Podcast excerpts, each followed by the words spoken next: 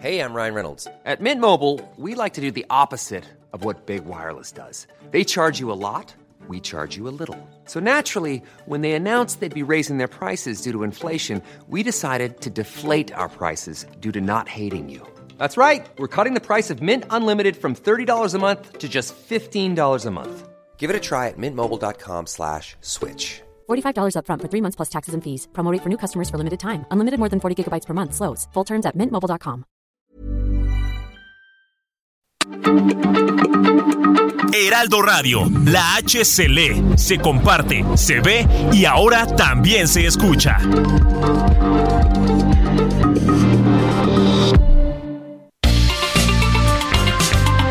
Heraldo Media Group presenta la información y el entretenimiento que usted necesita para estar enterado también en su descanso. Alejandro Sánchez y el informativo Heraldo fin de semana.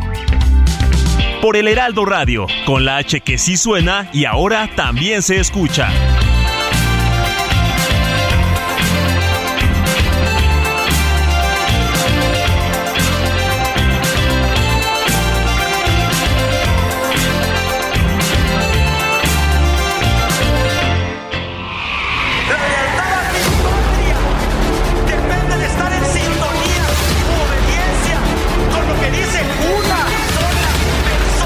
Están eh, utilizando el tema migratorio con propósitos electorales. ¡Oh, la mano izquierda que explota por parte de! En los últimos días se ha eh, eh, insistido particularmente por los padres y madres de los muchachos desaparecidos en torno a que la Fiscalía General de la República concrete las órdenes de aprehensión que anunció el propio día 18 de agosto México reafirma que las Naciones Unidas continúan siendo una herramienta única de la comunidad internacional para la resolución pacífica de controversias y la consecución de los objetivos de la Agenda 2030 para el Desarrollo Sostenible.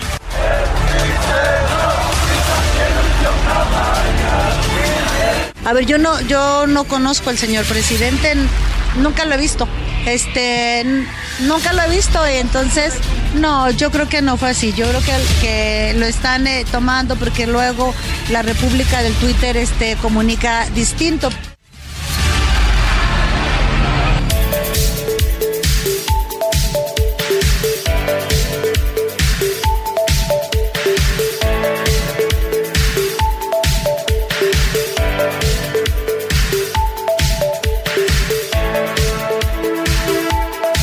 Muy buenos días, son las 7 de la mañana con 2 minutos hora del centro del país de este sábado 24 de septiembre de 2022.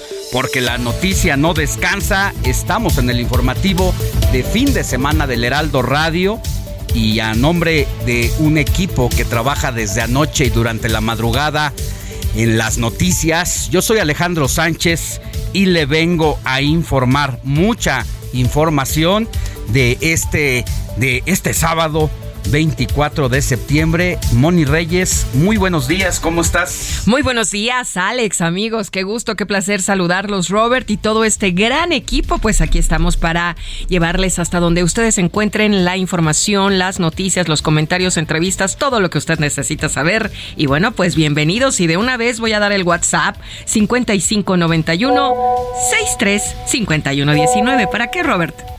Pues muy buenos días, Alex, muy buenos días, Moni, y a todo nuestro auditorio. Ya estamos arrancando con el informativo fin de semana.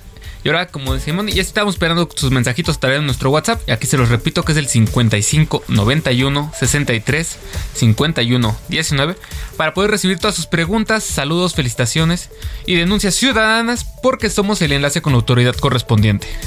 Así es. Somos el enlace con la autoridad correspondiente para aquellas autoridades que no trabajan o que les gusta dejar las cosas a medias. Háganoslo saber a nuestro WhatsApp del informativo de fin de semana y aquí le vamos a dar a conocer a la autoridad de esas problemáticas que no quieren ver o que se hacen de la vista gorda. Sin más preámbulo, así arrancamos con la información.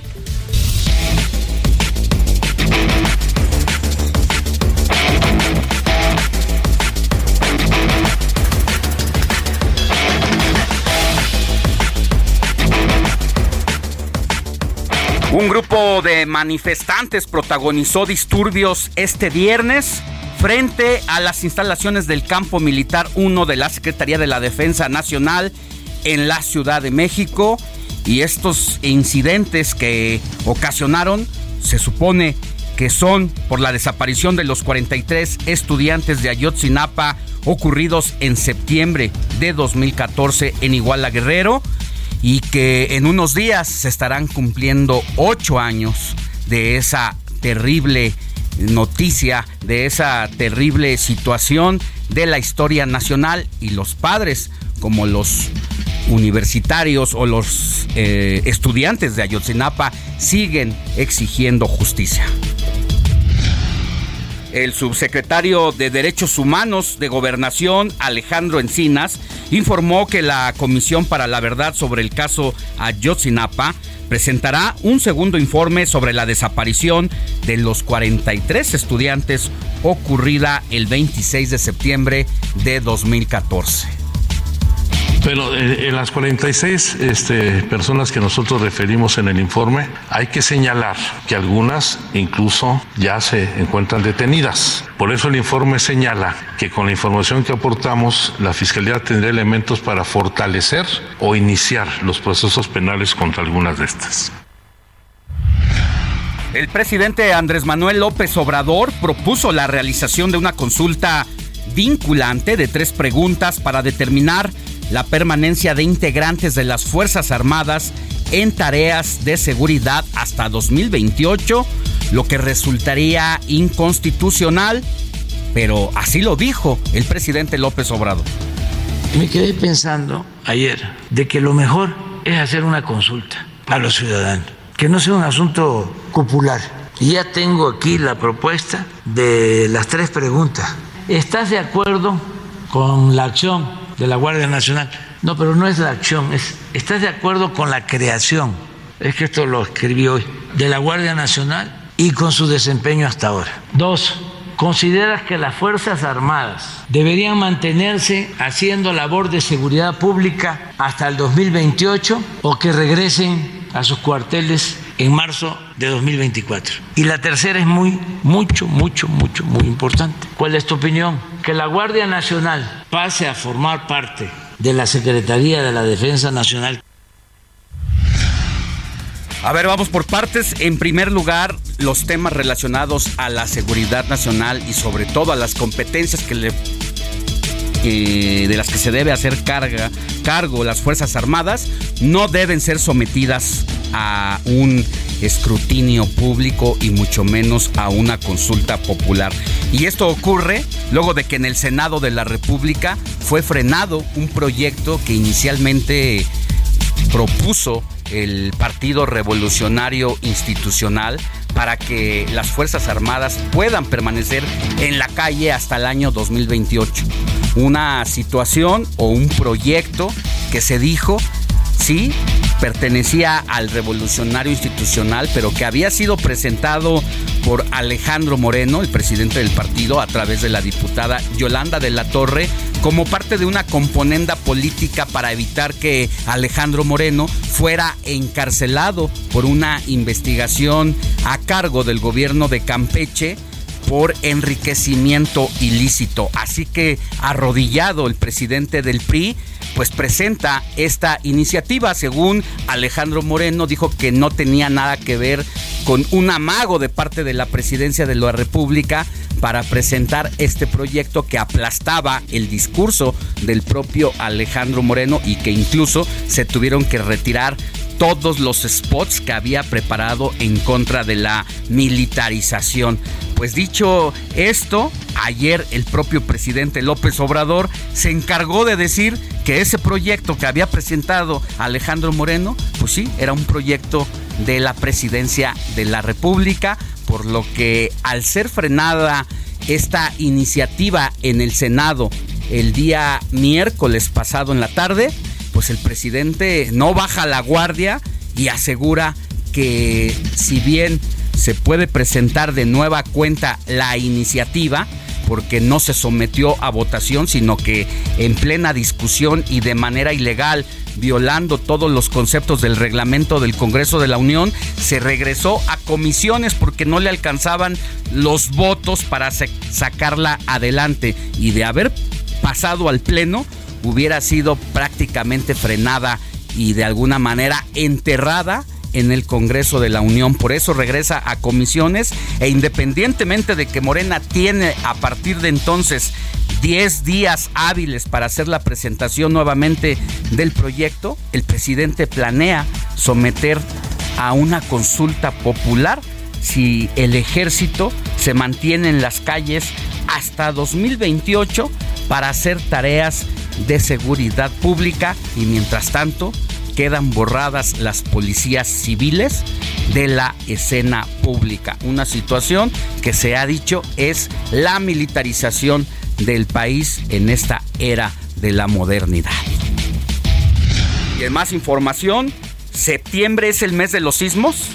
Especialistas señalan que el 90% de los terremotos existen en el mismo lugar el llamado Cinturón de Fuego del Pacífico, una falla geológica en las zonas del océano que abarca varios países de diferentes continentes. Más adelante le vamos a tener todos los detalles y una entrevista con un especialista en estos temas. Más información, le cuento que el secretario de Relaciones Exteriores, Marcelo Ebrard, se reunió con Sergei Lavrov, ministro de Relaciones Exteriores de Rusia, a quien le presentó la propuesta de paz del presidente Andrés Manuel López Obrador y además presentó el fondo Ellas para financiar proyectos para mujeres en México, Latinoamérica y el Caribe. Habla el secretario Marcelo Ebrard. de presentar el fondo Ellas, que es una propuesta de México para reunir pues más de 50 millones de dólares. Vamos a empezar con la aportación de México para aplicarse primero en México, luego en Centroamérica, luego Sudamérica y el Caribe. Es el primer fondo especial para apoyar las iniciativas de las mujeres en todo el mundo. Es un asunto mayor, Marta lo ha venido trabajando. ¿Esto qué quiere decir? Que las que quieran iniciar alguna actividad, la que sea, por más modesta que sea, tengan un fondo que sea solo para apoyar a las mujeres, para que se equilibre la balanza que hoy está así. Y mire, ya que hablamos de Marcelo Ebrard y de su actividad en el TikTok, que se ha vuelto pues imparable, ya le gustaron los segunditos en los videos para hacerse popular de cara, ¿verdad?, a la presidencia de la República y de buscar la candidatura al interior de Morena para 2024. Bueno, pues ayer me tocó hacer un recorrido por toda la avenida Tláhuac, donde lamentablemente la línea 12 tuvo un desplome en su tramo entre la Nopalera y San Lorenzo porque se cayó una ballena al paso de uno de los trenes.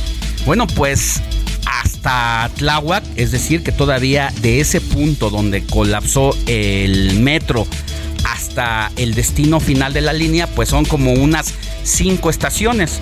Nos tocó ver los trabajos que se hacen en todo el resto de la línea del tramo que no fue colapsado y pudimos ser testigos de cómo prácticamente se está reconstruyendo ese proyecto de la línea 12 que hay que recordar que es uno de los proyectos más importantes de la Ciudad de México y que le tocó desarrollarlo a Marcelo Ebrar, pues ya que anda de tiktokero, estaría muy bien que acudiera a la zona de la catástrofe y al resto de la línea 12 para ver si se, se, saca un TikTok desde lo que fue su proyecto, un desastre y un monumento a la corrupción. Que siempre no, el narcotraficante Miguel Ángel Félix Arellano, otrora líder del cártel de eh, Guadalajara, no saldrá de prisión debido a problemas con el brazalete electrónico para, para que continúe su pena en prisión domiciliaria. Se trata de Miguel Ángel Félix Gallardo y ahí, ahí seguirá en la cárcel luego de la decisión de este juez de allá, precisamente de Guadalajara, Jalisco. La Secretaría de la Defensa Nacional anunció la detención en el municipio de García, Nuevo León, de Alfredo N., jefe del cártel de los Zetas en San Luis Potosí, quien es considerado el principal generador de violencia en aquella entidad. 39 heridos, principalmente policías y militares. Es el saldo de un enfrentamiento con normalistas allá en Ayotzinapa, precisamente pues durante la protesta que realizaron afuera del campo militar número uno de la Ciudad de México. El Servicio Meteorológico Nacional informó que en las primeras horas de este sábado se formó en el Océano Atlántico la tormenta tropical Ian que podría tocar tierra como huracán categoría 1 el próximo lunes en Florida, allá en los Estados Unidos. Y las lluvias por la tormenta tropical Newton provocaron anoche inundaciones en distintas colonias de Tepic, Nayarit, además de derrumbes en algunos cerros y algunas personas que fueron rescatadas de sus vehículos. El gobierno de la Ciudad de México informó que la siguiente semana se va a llevar a cabo la campaña de vacunación contra COVID-19 de primera dosis para menores con 5 años cumplidos, además de la segunda dosis para infantes de 8 años y dosis de rezago para menores de 8 a 11 años de edad. Y este sábado charlaremos con Tinieblas Jr., quien viene al estudio sobre la dinastía de uno de los personajes más importantes en la lucha libre mexicana, desde sus primeros pasos en este deporte hasta sus gustos más personales.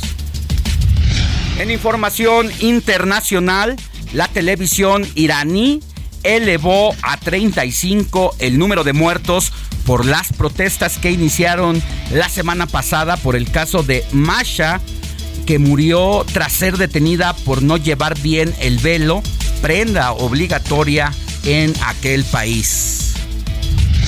Y la Comisión Nacional de Sanidad de China anunció este sábado la detención de 108, la detección de 188 nuevos casos del virus SARS-CoV-2, de los cuales 129 fueron por contagio local, con lo que el país asiático acumula un total de 3.040 casos activos.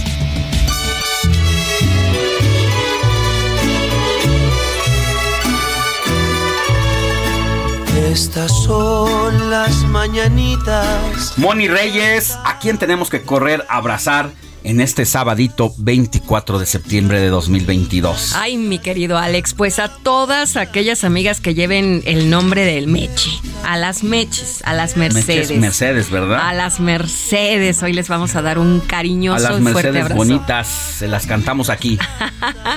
¿Quién está cantando las mañanitas? ¿Es Pedro? ¿Pedrito Fernández? ¿Quién canta las mañanitas ahorita? Pedro Fernández. Bueno, pues mira, les queda muy bien a todas las meches, Alex. También tenemos eh, para festejar de santo, fíjate, a Gerardo, Lupo, Pacífico, Rústico y Anatolio. Ándale, no, pues solamente Gerardo, pero seguramente hay Quien lleve por nombre Cuéntanos, Pacífico, Pacífico, Rústico, Rústico. Lupo y Anatolio. Ándale, no, pues no, no, es la primera vez que escucho algunos de ellos, ¿eh? Eso es lo que me gusta de los santorales. que Vamos les damos ideas. descubriendo los nombres. Oye, les damos ideas a las mamás nuevas y a los papás, es. ¿verdad? Que estén esperando bebé, ya saben. Ya Ahí tienen saben. las opciones. Ándale, pues, pues vamos a escuchar un poquito la historia de las Mercedes.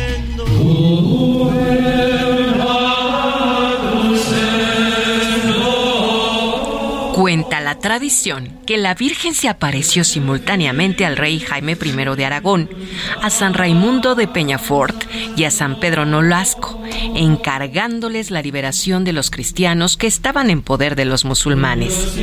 Diez días después de la aparición, los tres caballeros se encontraron en la Catedral de Barcelona y compartieron haber tenido una misma aparición.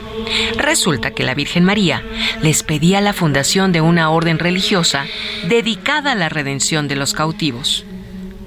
Y es entonces cuando conocen a Santa Mercedes, patrona de Barcelona, siendo el comienzo de la Orden de los Mercedarios. La devoción a la Virgen Santísima bajo esta advocación y está actualmente muy extendida por toda la Iglesia, especialmente desde el siglo XVII.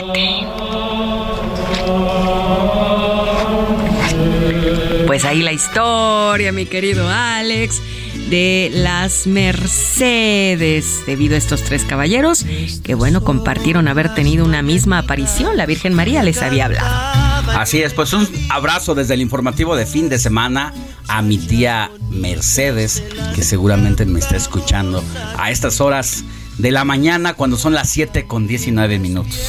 Y Alex, hoy es Día Internacional del Conejo. Hay Día Internacional del Conejo. Y además de las mechas tenemos el Día Internacional del qué Conejo. ¿Y desde cuándo? ¿Desde cuándo? Bueno, pues cada último sábado de septiembre se celebra el Día Internacional del Conejo. La creación de este efeméride fue iniciativa de la organización inglesa Rabbit Charity, a fin de sensibilizar y concienciar a la población acerca de la protección y cuidado de estos conejos domésticos y también salvajes. ¿Por qué? Por las amenazas que afronta esta especie debido a la acción humano, humana más bien, que le ha puesto desde el año 2019 en qué? En peligro de extinción. Así es que tenemos Pues desde el mira. 2019 el Día Internacional del Conejo. Conozco mucha Eh, gente que le gusta ¿qué de nuevo, viejo? Conejo, Claro, la, la carne, carne. de conejo, que se vende incluso aquí en los centros comerciales de donde va uno al súper a hacer allí el mandado. Hay carne de conejo en, ¿En los serio? congeladores. Yo la he comido, pero cuando vas en carretera y los Así los- puestecitos así, en- Tres como en los Marías, así, Topilejo. Ah, por sí, allá. así hay. Ajá. Pues ahí está. Y precisamente es por la concientización ante la amenaza que afronta esta especie. Y pues quiere decir que entonces hay esta fecha pues para que deje Hagamos de consumirse y deje de claro. atacarse a este Por supuesto. pues a este roedor. Ah, el conejo el Pérez. conejo Bueno, también es Día Internacional de la Investigación contra el Cáncer, pero después lo platicamos también. Muy bien, mi querida, mi querida Moni, Robert Martínez, danos el WhatsApp y no sé si ya, Ya. llegaron algunos mensajitos Ya para tenemos. leerlos antes de irnos a una pausa. Pues mira, Alex, el número de WhatsApp es el 55 91 63 51 19. A ver, se lo repito por si no lo anotaron bien. Es el 55 91 63 51 19.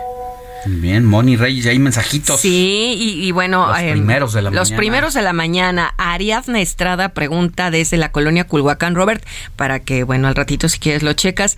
¿Cómo saber qué multas tiene de su auto y cuántos puntos le han quitado? Ese es un trabajo para nuestro Robert Martínez, pero le resolvemos al ratito. Y por otro día, por otro lado, nos eh, contacta Julieta Pérez y dice: Muy buenos días, Alex Moni Robert. Ya los sintonizo desde muy temprano. Me encanta el programa. Saludos desde Monterrey. Besos y abrazos, Julieta Pérez. También nos escribe Laredo Smith desde McAllen, Texas y dice: Alex Moni Robert, buenos días. Presente su amigo y escritor.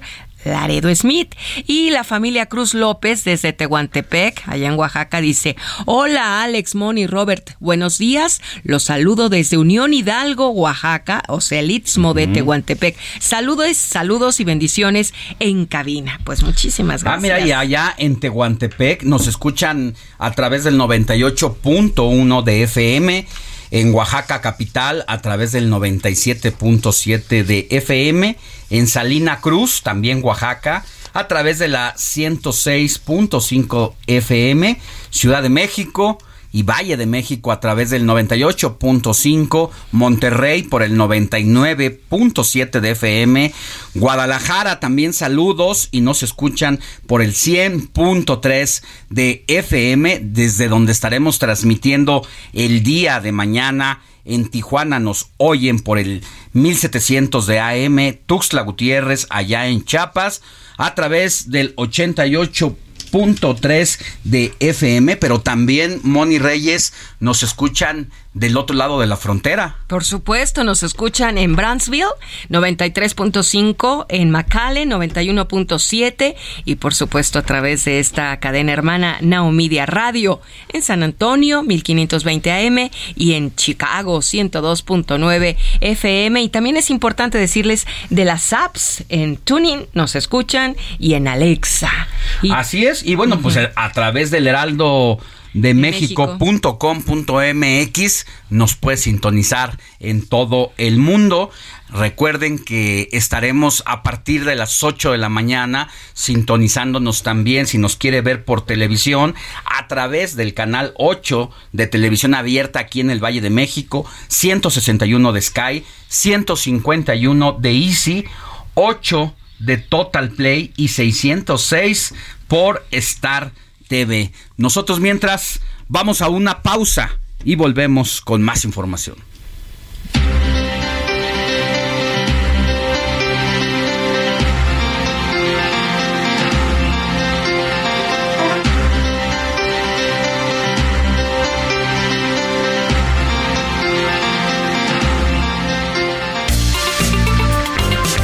La noticia no descansa. Usted necesita estar bien informado también el fin de semana.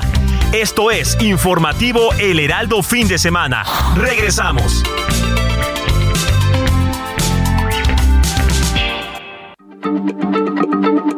Heraldo Radio, la H se lee, se comparte, se ve y ahora también se escucha.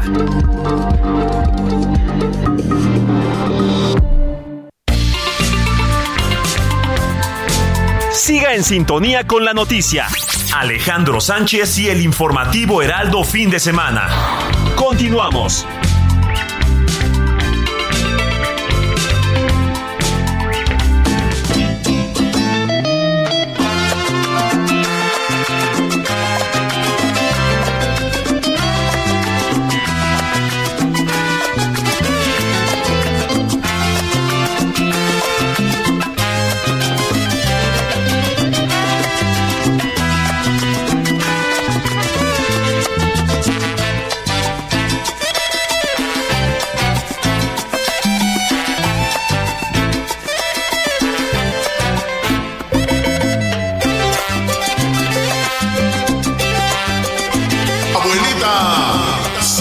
miedo.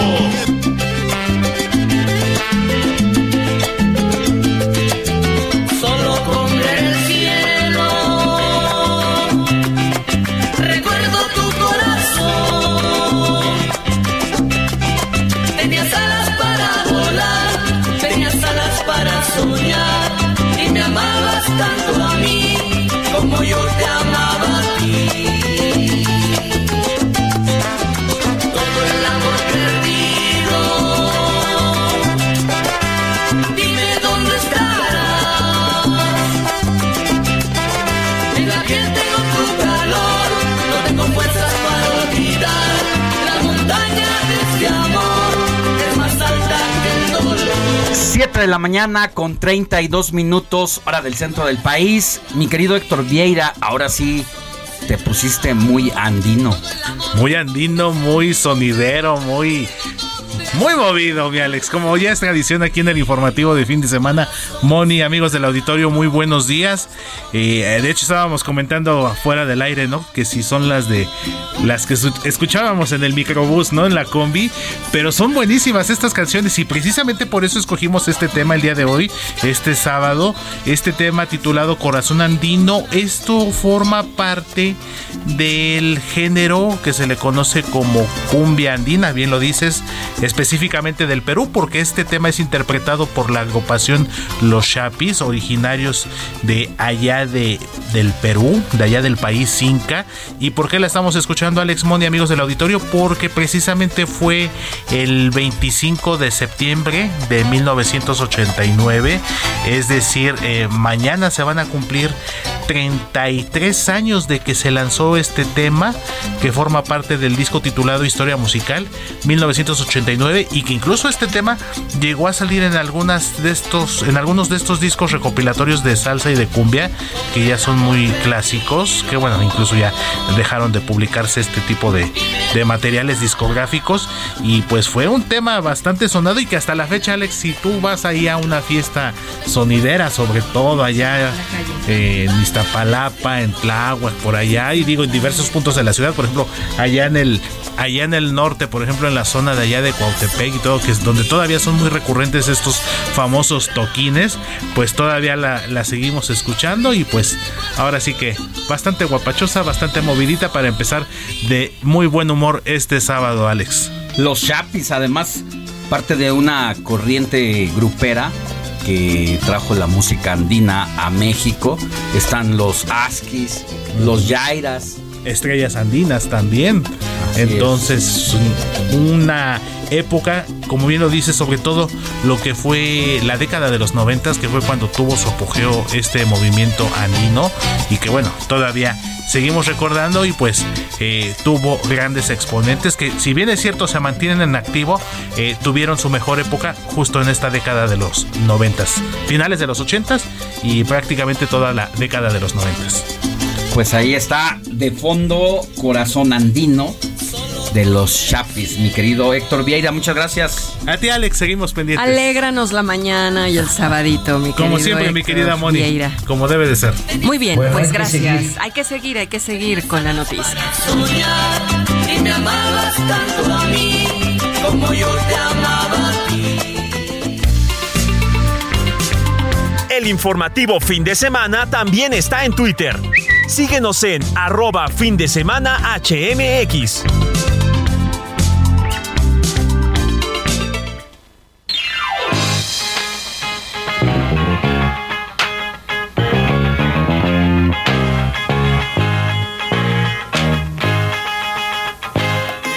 Celebro la actitud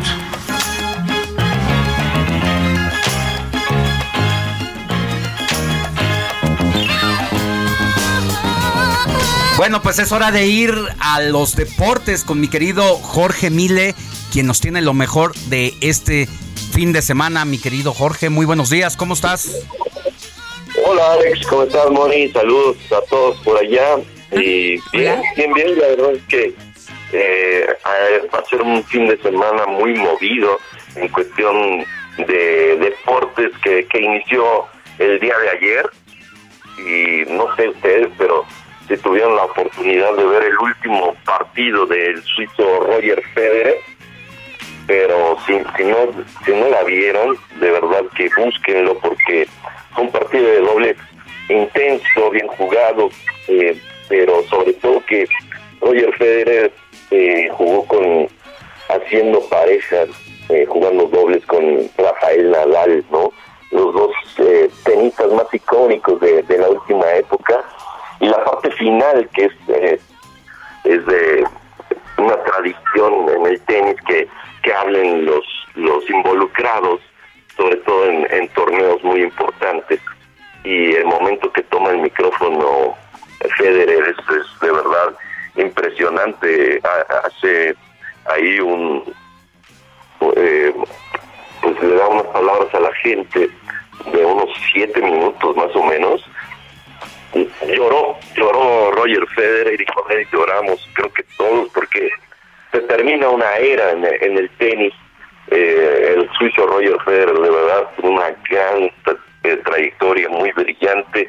Y bueno, ayer jugando dobles, como les decíamos, con el buen Rafael Nadal, perdieron ante los estadounidenses Jack Sock y Frances Tiafoe por 4-6, 7-6, 7-2 y 11-9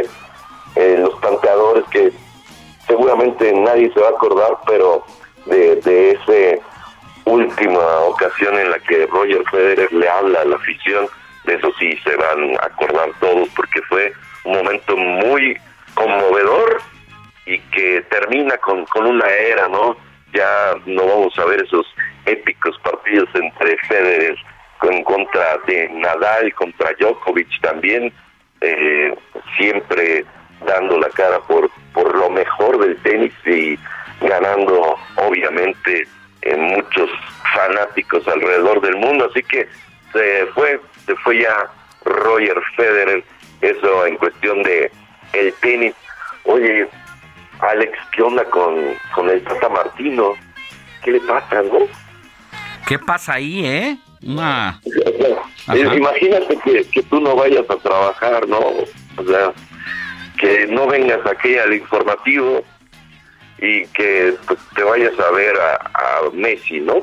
Pues eso fue lo que hizo el Tata Martino, no fue al entrenamiento de la selección, dejó ahí a sus muchachos y él lo que sí fue hacer fue ver cómo Argentina le ganaba con tranquilidad y con un gran partido, 3 por 0 al conjunto de Honduras, con un gran partido de la Pulga Messi, por supuesto, pero sí llama la atención esto, me parece que el, el horno no está para bollos, ¿no?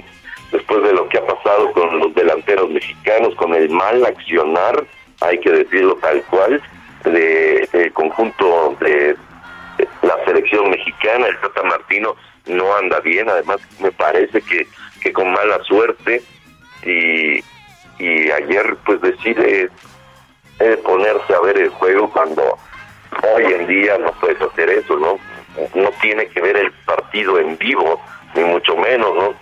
Obviamente que tiene gente que lo puede ir a ver, que le puede reportar, e incluso él mismo puede, puede ver el partido después, ¿no?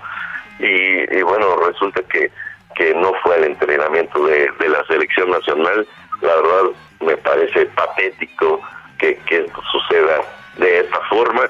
Y bueno, ayer los rivales que va a tener México en el Mundial, Polonia perdió 2 por 0 en contra del conjunto de Holanda, ya platicamos lo sucedido con Argentina.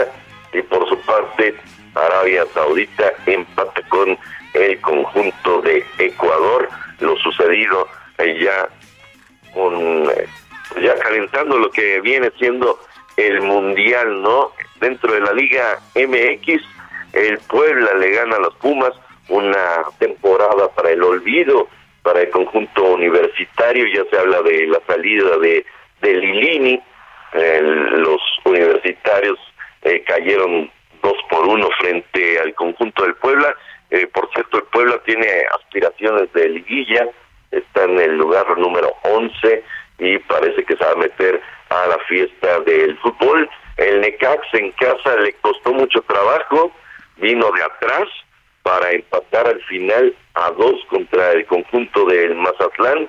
Y bueno, hay que sacar ahí la calculadora y esperar obviamente muchos resultados para que sepamos si el Necaxa le alcanza o no para meterse a la liguilla. Y ayer hubo boxeo también. Shakur Stevenson este prodigioso boxeador un jovencito de verdad muy bueno que marcha invicto en el terreno profesional 19 peleas ganadas 9 knockouts pues ayer dio cuenta de Robson Concienzao ¿se acuerdan de Robson Concienzao? fue aquel que peleó contra Oscar Valdés en cuando Oscar no, no se vio bien frente al, al brasileño y bueno, el día de ayer eh, Robson Concienzado le da, le da cátedra al brasileño eh, ganándole por la vía de los puntos. Eh, dos jueces vieron ganar a Shakur Stevenson 117-109 mientras que el tercer juez vio ganar precisamente al estadounidense 118-108 pero aquí el problema fue que en la báscula, Shakur Stevenson no quiso drenarse, no quiso exprimirse y pierde los títulos en la báscula. ¿Qué es lo que sucede? Que no da el peso de la división, pero él no quiere hacer un segundo tercer esfuerzo, le dan cuatro horas para subirse otra vez a la, a la báscula y él dice no, ya no lo voy a hacer. Entonces quedaron vacantes los títulos, ya que él ganó la, la pelea y la gana con claridad, pero los títulos quedan vacantes, así que hay dos títulos vacantes, uno de, por parte del CMB y de la OMB en peso superpluma. y bueno, pues ahí lo que está sucediendo al momento. Hoy México, por cierto, juega contra Perú por la noche, es parte de lo que sucederá dentro del balompié nacional y bueno, es lo que lo que tenemos al momento. Hoy también eh, los invitamos, por supuesto, vamos a tener un gran programa en Ringside. Eh, vamos a tener a Jackie Nava de cara a su última pelea. Ya eh, para el próximo fin de semana será el retiro de, de Jackie Nava y tuvimos oportunidad de platicar con ella. La verdad, una gran charla, una gran plática y se nos ocurrió que sería muy interesante tener a Ana María la Guerrera Torres en este programa porque pues dieron dos batallas que son épicas si ustedes no han visto esas peleas son yo creo que las peleas de más alto nivel en el boxeo femenil que puede ver usted alrededor del mundo y así están clasificadas y bueno estuvieron ahí las dos obviamente que el eh, programa eh, está dedicado a Yaquinaba esta noche a las 9. Los esperamos aquí en la H que sí suena y además se escucha. Pues aquí te, te estaremos escuchando por el 98.5 de FM de 9 a 10 de la noche a ti y al gran equipo de Ringside encabezados también por ti, por Eduardo Camarena y se me está yendo Alfredo Ruiz. Exacto, exacto, ahí, ahí vamos a estar y, y la verdad es que es un es un programa de colección. No no estoy eh, no es choro de vendedor. bueno, pues va a ser interesante el retiro de Jackie Nava a sus 41 años de edad, si no me equivoco. Sí, señor, exactamente. Muchas muchas gracias, mi querido George. Te mando un abrazo y nos escuchamos mañana. Sí, señor. Venga. El informativo fin de semana también está en Twitter. Síguenos en arroba fin de semana HMX.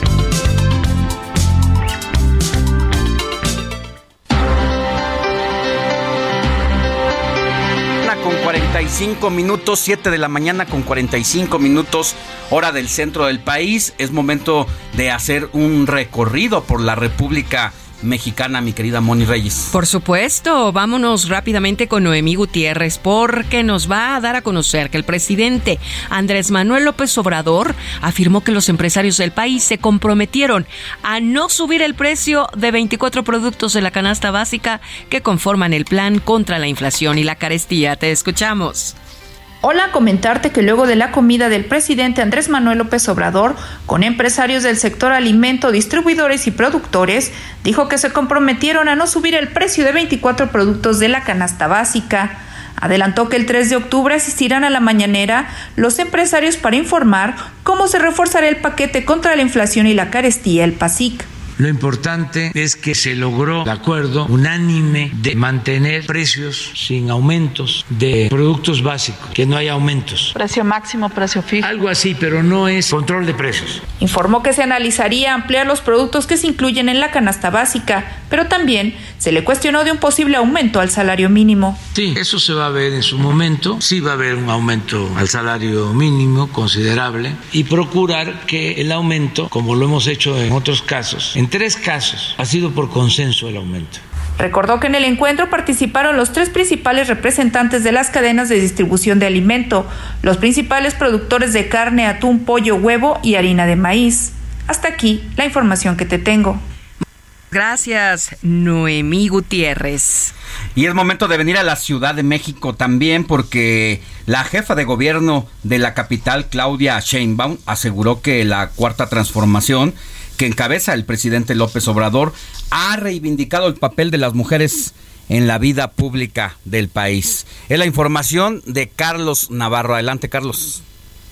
Buenos días, Alex Simoni. Les saludo con gusto a ustedes y al auditorio. Y en el Palacio de Minería, la jefa de gobierno Claudia Sheinbaum fue arropada por 600 mujeres lideresas en sus respectivos países, incluyendo México, España o algunos de Sudamérica. En este caso, la mandataria capitalina señaló que el movimiento de la Cuarta Transformación ha reivindicado el papel de las mujeres en la vida pública del país. Esto lo dijo durante la sesión de clausura del primer foro de alcaldesas electas iberoamericanas Mujeres en la Política por la Construcción de la Paz. Escuchemos. Pero también la cuarta transformación representa una reivindicación del papel de las mujeres en la vida pública, que hoy es parte fundamental de la transformación. Les platico a quienes vienen de fuera que por primera vez en el país hay un gabinete paritario. Nunca antes había habido. Les platico que la gobernadora del Banco de México por primera vez es una mujer. Les platico que nunca había se habían mujeres en la Suprema Corte de Justicia de la Nación. Les platico que quien encabeza la lucha por la paz en nuestro país es una mujer. La jefa de gobierno recordó que hace unos años solamente el 10% de los 2.500 municipios del país eran encabezados por mujeres. Ahora ya tienen una quinta parte, sin embargo hay una lucha por delante aún.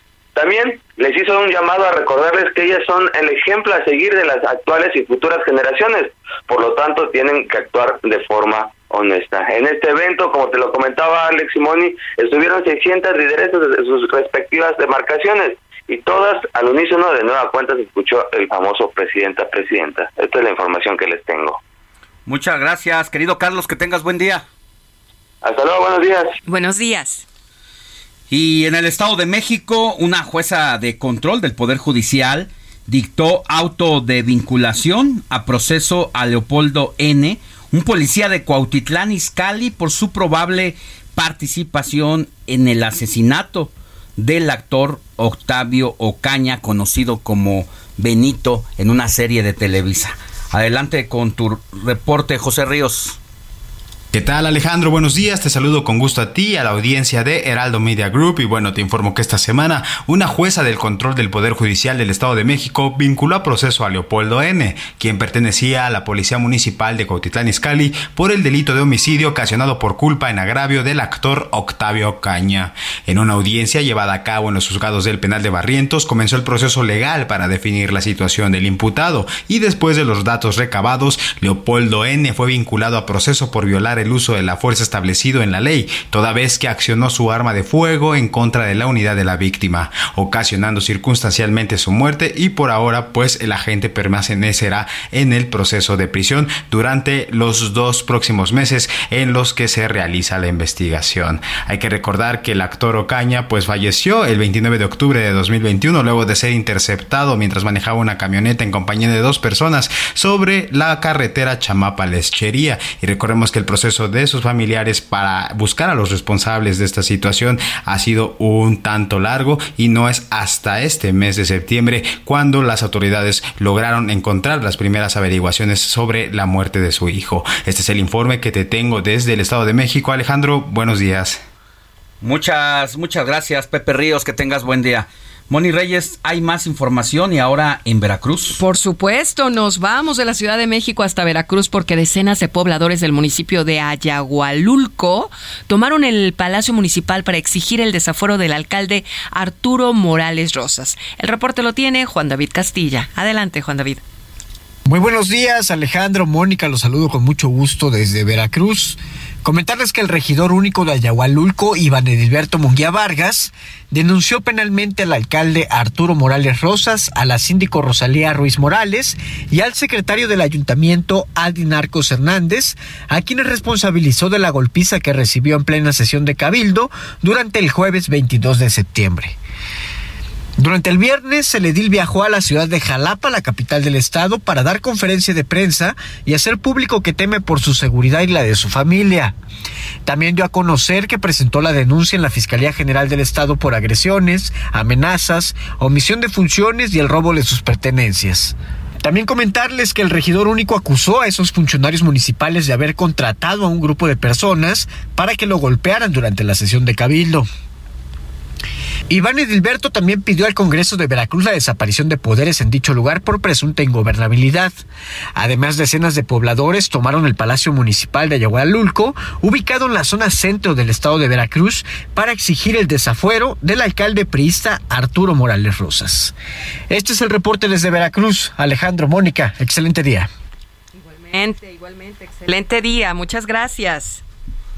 Muchas gracias. Y nosotros ya casi nos vamos, mi querida Moni, a una pausa y nos estaremos enlazando. Recuerden, por si nos quieren ver en televisión, también seguimos aquí en los micrófonos de El Heraldo Radio pero por televisión estamos en el canal 8 de TV abierta en el Valle de México, 161 de Sky, 151 de Easy, 8 de Total Play y 606 por Star TV. Y también a través de nuestra página en internet www.elheraldodemexico.com.mx, simultáneamente con radio y televisión. Le pican a la tele, ahí está Alex, o le pican al área de radio y en audio lo vamos a estar escuchando. Y tenemos saluditos de Marta Velasco desde Guadalajara, Jalisco. Dice Alex, Moni, qué gusto saludarlos. Cada fin de semana no me pierdo su informativo. ¿Saben? Yo voy en camino para San Juan de los Lagos, Jalisco, y voy en el auto con la familia. Muchas gracias, Marta Velasco. Y Dolores Mañón, desde la zona de Tasqueña, en la Ciudad de México, dice, voy a ver a mi papá cerca de Laifa. Así es que los voy escuchando en el auto con mi hija Ale. Muchas gracias. Bueno, pues estamos en todo el país, en más de 30 ciudades y allá en Guadalajara por el 100.3 de FM, donde estaremos transmitiendo el día de mañana en la cabina del Heraldo Radio allá allá en la bella ciudad de Tapatía. En la perla Tapatía. Muchas gracias Alex, seguimos contigo.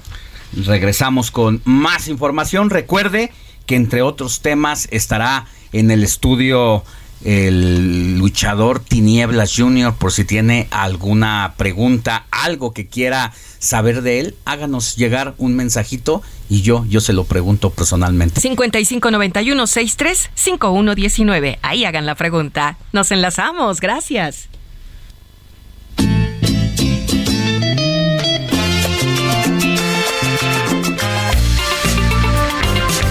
La noticia no descansa. Usted necesita estar bien informado también el fin de semana. Esto es Informativo El Heraldo Fin de Semana. Regresamos.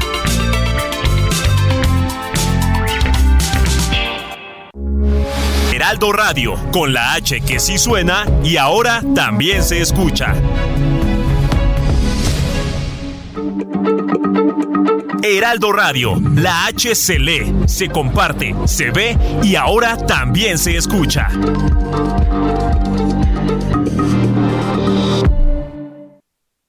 Mismo lugar, el Cinturón de Fuego del Pacífico, una falla geológica en las zonas de océano que abarca varios países y diferentes continentes. Tendremos todos los detalles que siempre no. El jefe de jefes del narco, Miguel Ángel Félix Gallardo, no saldrá de prisión. Fallas en el brazalete electrónico impidieron que fuera puesto en libertad. Y este sábado charlaremos con Tinieblas Jr. sobre la dinastía de uno de los personajes más importantes en la lucha libre mexicana, desde sus primeros pasos en este deporte hasta sus gustos más personales.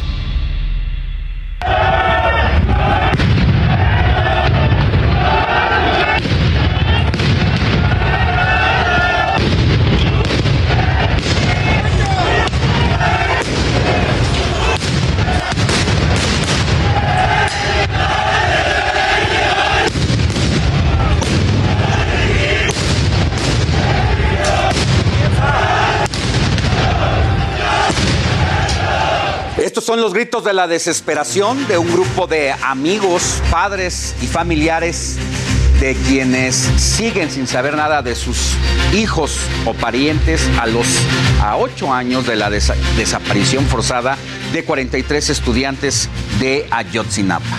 Buenos días, soy Alejandro Sánchez, porque la noticia no descansa. Así seguimos con el informativo de fin de semana de este sábado 24 de septiembre.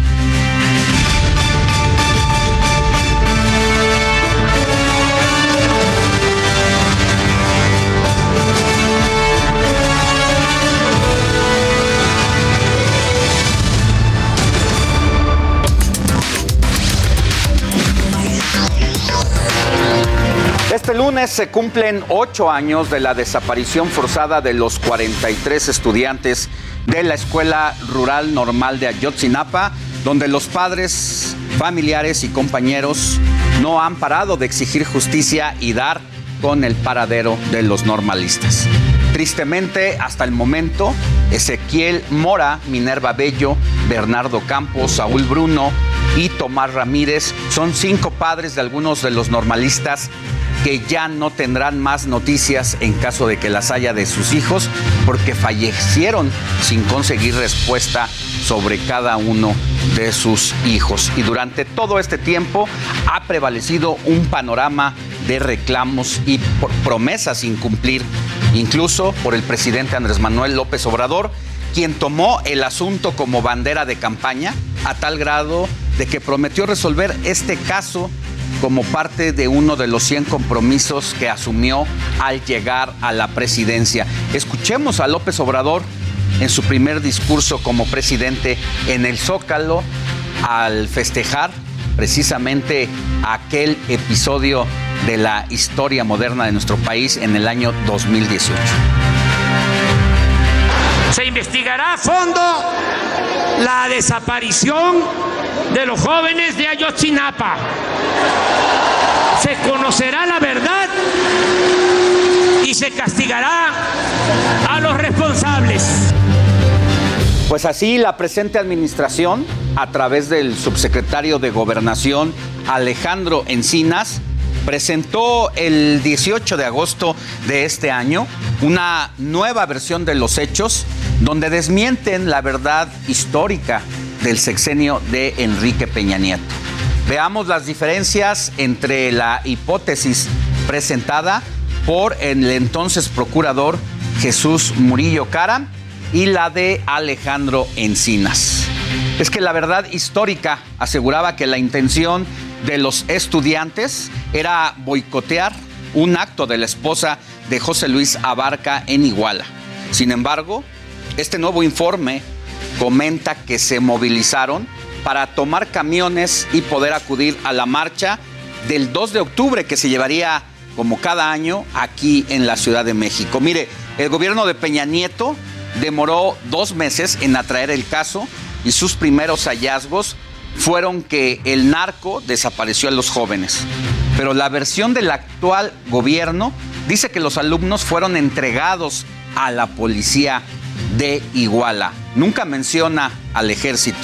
Anteriormente se decía que este hecho fue fortuito con la intención de decir que el evento había ocurrido de manera inesperada, por lo que ahora desenmascararon a las autoridades al asegurar que ellas siempre tuvieron conocimiento de la movilización de los estudiantes.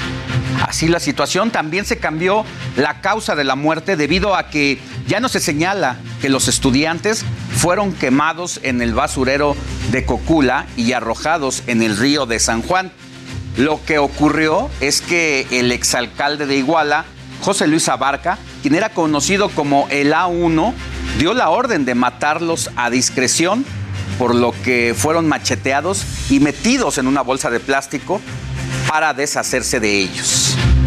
En esta nueva versión se desmiente que no fue el Gil, uno de los líderes de Guerrero Unidos, quienes, o quien ordenó la desaparición contra los estudiantes. Ahora se sabe que fue el gobierno en turno de Iguala quien tomó la decisión de la desaparición forzada.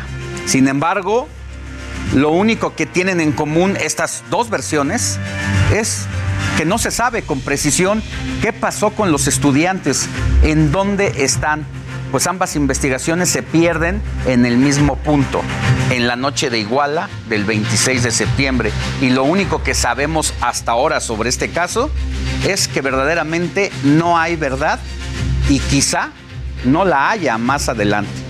Para muestra un botón. Resulta que Jesús Murillo Cara, eh, la flamante detención de este gobierno, obtuvo una suspensión provisional, la cual será apelada por la Fiscalía General de la República y por otro lado, quienes también se encuentran tras las rejas son José Luis Abarca, el exalcalde de Iguala, y su esposa María de Los Ángeles Pineda.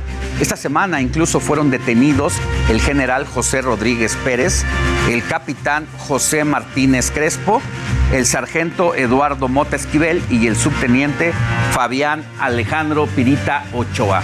Por otro lado, durante la noche el gobierno federal hizo pública la denuncia contra el juez Samuel Ventura, quien lleva el caso Ayotzinapa y liberó a 120 implicados en el último caso. Su última resolución de este tipo se dio el 20 de septiembre, cuando determinó la misma sentencia a 24 imputados. Sin embargo, esas personas seguirán en prisión debido a que enfrentan otras acusaciones en torno a este delito.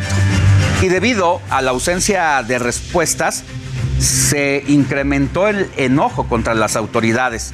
Por eso ayer un grupo de manifestantes protagonizó disturbios frente a las instalaciones del campo militar 1 de la Sedena, donde personas encapuchadas golpearon y derribaron cercas, además lanzaron petardos a uniformados y por su parte los agentes utilizaron cañones de agua para dispersar a los manifestantes.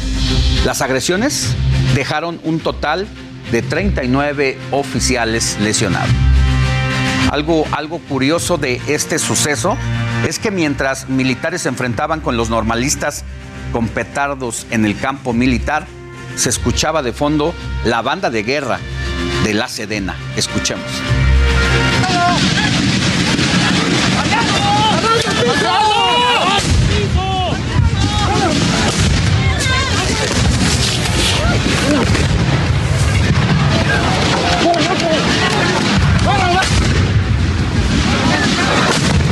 Luego, bueno, abajo, sí.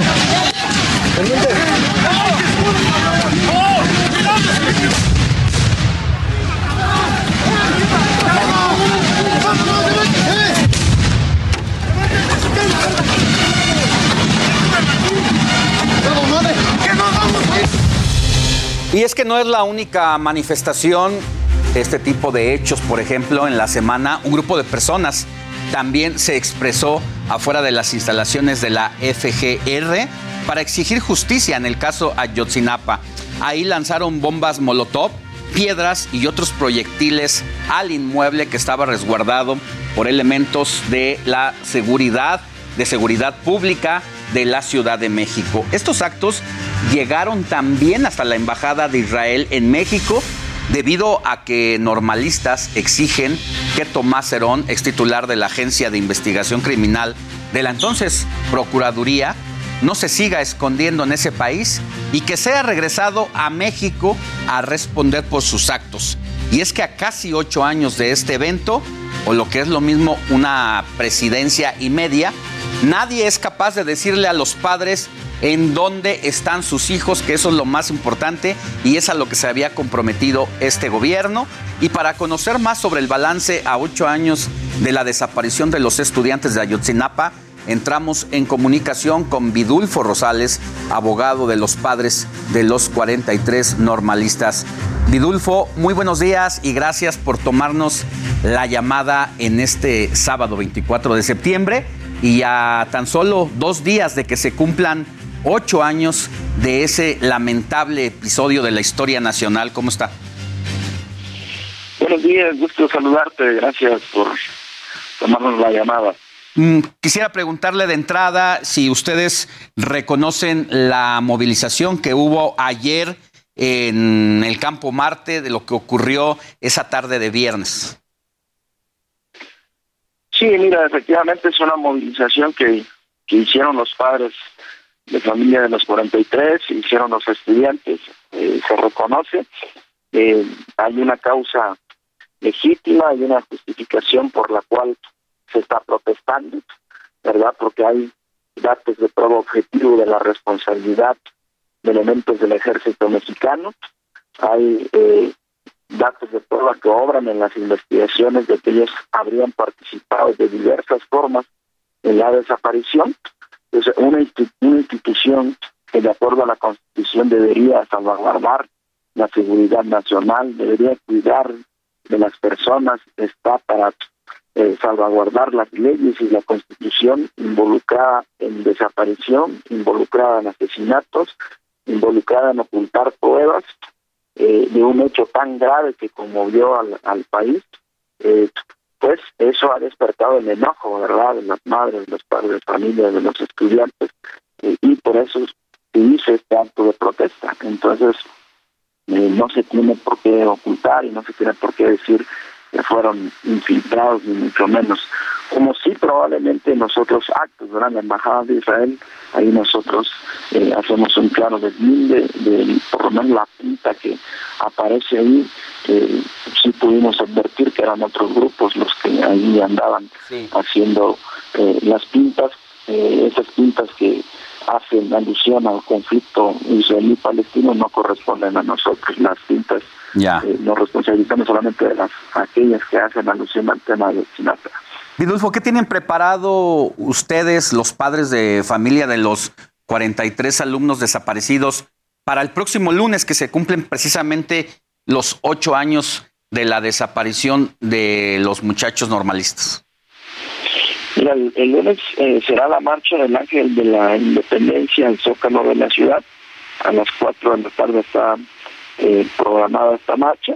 Este, eso es lo que se tiene para el lunes y con eso estaremos cerrando las actividades de protesta aquí en la Ciudad de México. Eh, ¿Ustedes no están conformes con los resultados de la investigación que se ha llevado a cabo en este gobierno del presidente López Obrador y que de alguna manera borra la verdad histórica? No están, con- no están conformes todavía. Mira, es una es una investigación, eh, el informe presentado eh, es una investigación todavía eh, muy endeble, con datos de prueba este, débiles eh, que se están presentando. Eh, no dice qué pasó con claridad con los estudiantes. La prueba que informa que habrían sido asesinados los jóvenes, eh, te vuelvo a repetir, es una prueba indiciaria, sujeta todavía a este corroboración.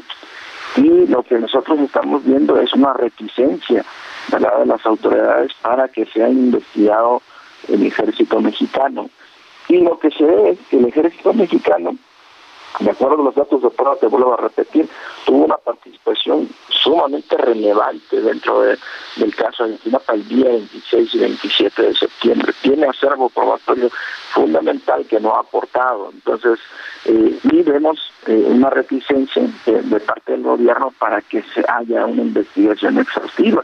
Por eso, eh, nosotros nos preocupa que eh, no ya no se quiera continuar profundizando en esta investigación, ya no se quiera eh, continuar buscando la verdad, buscando qué es lo que pasó, y por eso hay molestia de parte de las madres y padres de los 43. Es decir, ¿ustedes están considerando que hay por parte del gobierno federal en turno un encubrimiento al ejército mexicano?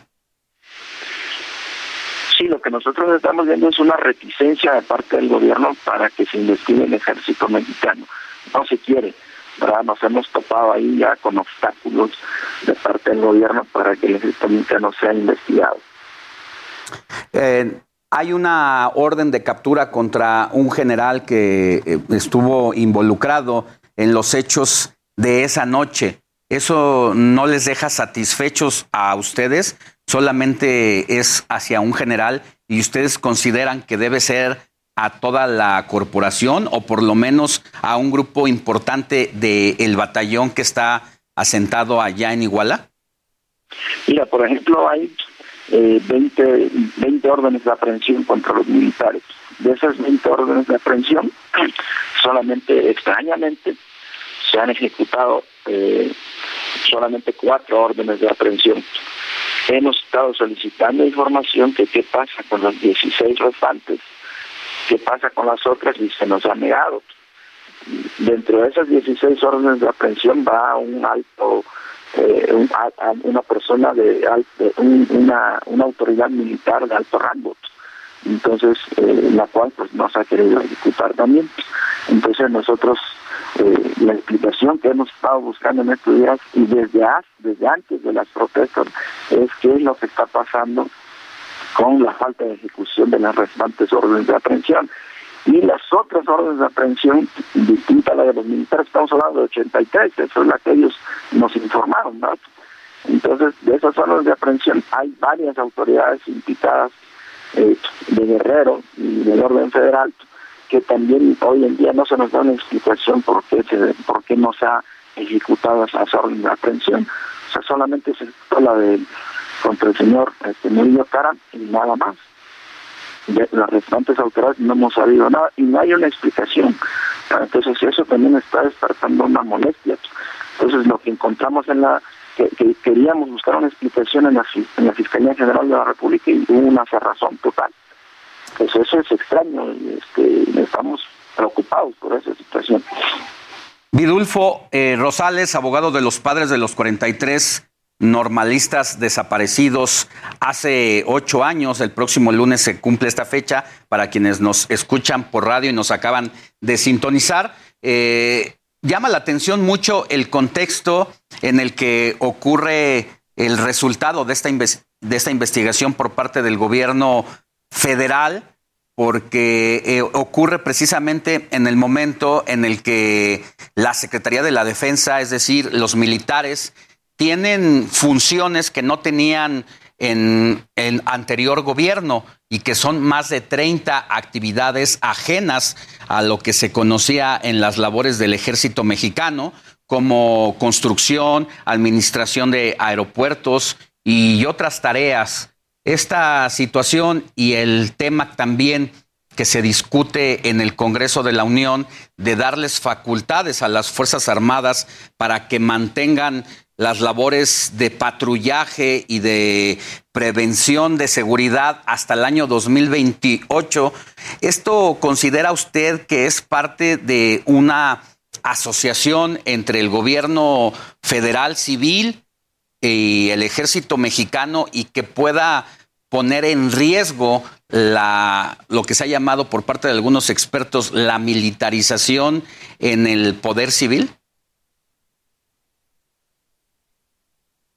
Nosotros vemos eh, que efectivamente que de parte del gobierno federal hay un total respaldo, hay un pacto con este poder metaconstitucional del ejército mexicano porque eso es, el ejército mexicano tiene un poder más allá de la constitución, tiene un poder fuerte, digamos, que incluso es equiparable al poder ejecutivo, y que hoy en día tienen un acuerdo, que tú bien lo has dejado claro, que se manifiesta en la construcción, incluso actividades de construcción, de, o sea, todo el poder al ejército eh, mexicano.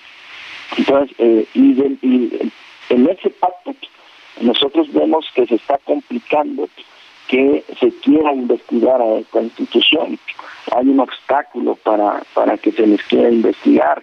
Eh, por eso despierta a nosotros, eh, despierta a nosotros la preocupación de que no se han ejecutado las demás órdenes de aprehensión. Allí algún acuerdo están tejiendo, ¿verdad? El, el, el, poder ejecutivo con este, las autoridades civiles con el ejército mexicano. Entonces, por algo no se han ejecutado esas órdenes de aprehensión y también las restantes, no sabemos qué acuerdos tienen. Entonces, esa es nuestra preocupación. Y sí, obviamente estamos preocupados de que hay una tendencia de este gobierno de eh, este de estos acuerdos que tiene con, con las autoridades militares y de la militarización. Y efectivamente el caso de Ayotzinapa es una muestra clara de lo que sucede cuando el ejército eh, los saca a las calles. ¿verdad? Sucede lo que ahora está pasando, se ve el ejército involucrado en, graves violaciones a los derechos humanos y en la imposibilidad de investigarlo, de que, de que esta institución pueda rendir cuentas ante el Poder Civil. Bien. Vidulfo Rosales, muchísimas gracias por haber estado en el informativo de fin de semana del Heraldo Media Group. Que tenga buen día y vamos a seguir pendientes pues todas las actividades de los padres de familia, sobre todo este lunes y los días subsecuentes, que se cumplen ocho años de la desaparición de los 43 muchachos de la normal rural de allá de Ayotzinapa. Que tenga buen día. Buen día, hasta luego. Hasta luego.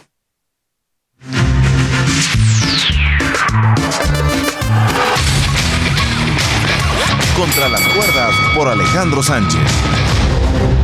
Y mire, Ricardo Monreal lanzó un salvavidas ilegal para evitar que el proyecto de militarizar al país se hundiera al ser presentado al Pleno del Senado y no alcanzar los votos suficientes. Una cadena de errores en la operación política y pésimos procedimientos evidenciaron la sucia jornada que deja huella en la historia nacional y con la que fracasó en el primer intento por militarizar el país. Sin embargo, mediante violaciones al reglamento del Congreso, impidieron que la oposición sepultara el proyecto para mantener al ejército en las calles hasta 2028.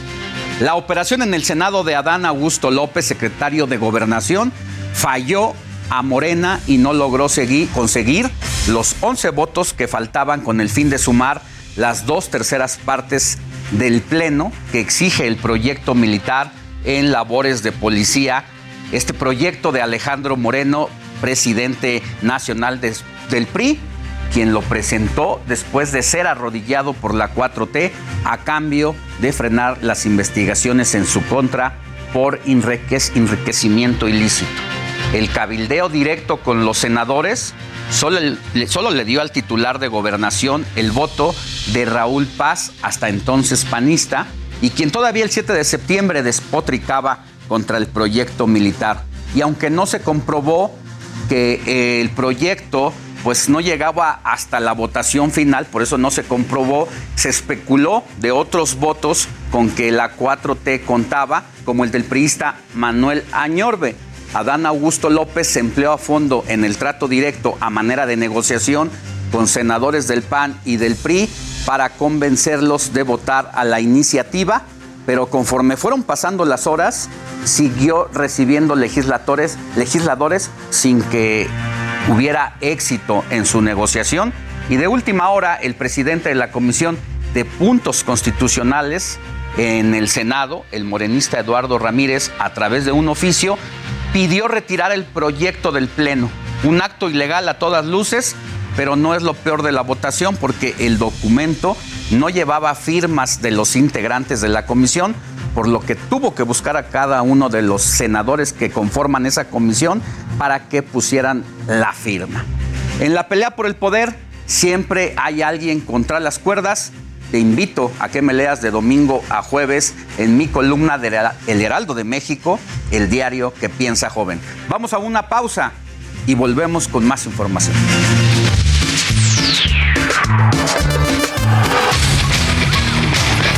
Contra las cuerdas por Alejandro Sánchez. Heraldo Radio, con la H que sí suena y ahora también se escucha. Hey, it's Ryan Reynolds, and I'm here with Keith, co star of my upcoming film, If, only in theaters, May 17th. Do you want to tell people the big news? All right, I'll do it. Sign up now and you'll get unlimited for $15 a month in six months of Paramount Plus Essential Plan on us. Mintmobile.com slash switch. Upfront payment of $45 equivalent to $15 per month. Unlimited over 40 gigabytes per month. Face lower speeds. Videos at 480p. Active Mint customers by 531.24 get six months of Paramount Plus Essential Plan. Auto renews after six months. Offer ends May 31st, 2024. Separate Paramount Plus registration required. Terms and conditions apply if rated PG.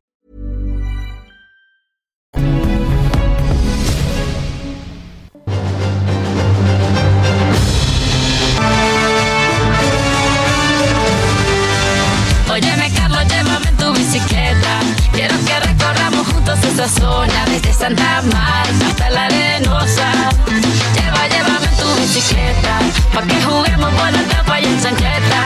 Que se ti que algún día le muestres el Tayrona, después no querráis ir pa' Barcelona. Óyeme Carlos, llévame tu bicicleta. Quiero que recorramos juntos. Estamos escuchando a Shakira con Carlos Vives. La canción se llama La Bicicleta y en este tema se habla de Barcelona y de Gerard Piqué. La canción cobra relevancia ya que precisamente la cantante colombiana por fin y por primera vez habló de su separación con el futbolista. Durante la semana, Shakira declaró a la revista L de España que la ruptura con Piqué ha sido el momento más oscuro de su vida. Escuchemos más de Shakira.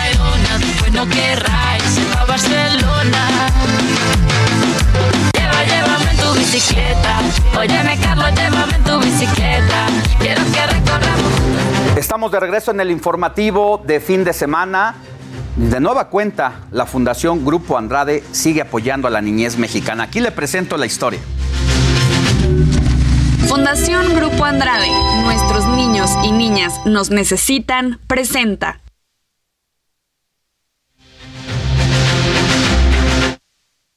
Tu causa, mi causa. Me da muchísimo gusto saludarlos. Buenos días. Gracias, Alex. Yo soy Paulina Greenham y es un gusto recibirles en una nueva emisión de Tu causa, mi causa. Muchas personas somos conscientes de la fortuna que hemos tenido de haber sido educadas en un entorno familiar saludable y a su vez hacemos lo imposible ¿eh? para que nuestras hijas e hijos se desarrollen en un ambiente familiar estable. Pero sabemos también que en la actualidad de nuestro país existen muchas niñas y niños mexicanos que viven en ambientes violentos o bien ni siquiera pueden ejercer su derecho a vivir en familia. ¿Se imaginan lo que es eso? Y es por ello que Fundación Grupo Andrade apoya Fundación Unido por Quinta Carmelita, que es una casa hogar con más de 35 años de, trayectoria que tiene como misión proporcionar atención integral a las niñas y niños sin cuidados familiares, mientras se busca, evidentemente, la restitución de su derecho a vivir en familia por medio de la adopción o de la reintegración familiar. Y hoy estoy muy contenta porque nos acompaña Georgina Ibáñez, que es directora de Fundación Quinta Carmelita, para platicarnos un poco más acerca de lo que hace esta importante institución. ¿Cómo estás, Georgina? Muy bien, muchísimas gracias por la invitación. Estoy muy contenta de que estés con nosotros. A mí, la verdad es que siempre he seguido lo que hacen ahora en Fundación Unido por Quinta Carmelita y me gustaría mucho que nos contaras a todos qué hacen. En Fundación Unido trabajamos por el derecho de la niñez a vivir en familia. Tenemos varios programas. Uno de ellos es acoger a niñas y niños que han perdido los cuidados familiares en una casa hogar. Ellos han sido separados de sus familias por, por algún delito que los pone en riesgo, sea maltrato, abandono, omisión de cuidados, trata, cualquier situación que los ponga en riesgo y que requieren una protección temporal mientras se resuelve su situación familiar. Entonces tenemos otro programa que es el jurídico. Este se encarga de hacer todos los trámites legales, las investigaciones, eh, los juicios necesarios para poder resolver su situación y que los niños se puedan ir con una familia. De preferencia con su familia de origen o extensa, a través de programas de fortalecimiento, de apoyo, de capacitación, pero cuando no es posible, eh, con una familia adoptiva. Y ese es nuestro tercer programa. Es un programa que trabaja con las familias que solicitan la adopción para prepararlas, capacitarlas, hacerles los estudios necesarios y garantizar que niñas y niños se vayan con una familia eh, a través de esta modalidad. Yo te preguntaría, sabiendo todos los niños y niñas que hoy no tienen este derecho de vivir en familia, ¿cuál sería la visión que tiene Fundación Unido? Nosotros lo que queremos es que la niñez mexicana tenga garantizado su derecho a vivir en familia. Hoy por hoy son más de 35 mil niños y niñas que están en esta situación, que viven en diferentes casas hogar aunque en realidad sabemos que pueden ser muchos más, porque hay un subregistro. Entonces, lo que nosotros buscamos en Fundación Unido es poder incidir en políticas públicas de manera permanente para que no solamente sean atendidos los niños y niñas que llegan con nosotros, sino que eh, podamos incidir en normatividad, en programas y en otro tipo de, em, cuestiones para que de manera profunda, ¿no? de manera em, sistémica, tengamos mejores condiciones para, para estas niñas y estos niños. Entonces, incidir en políticas públicas y también replicar nuestro modelo.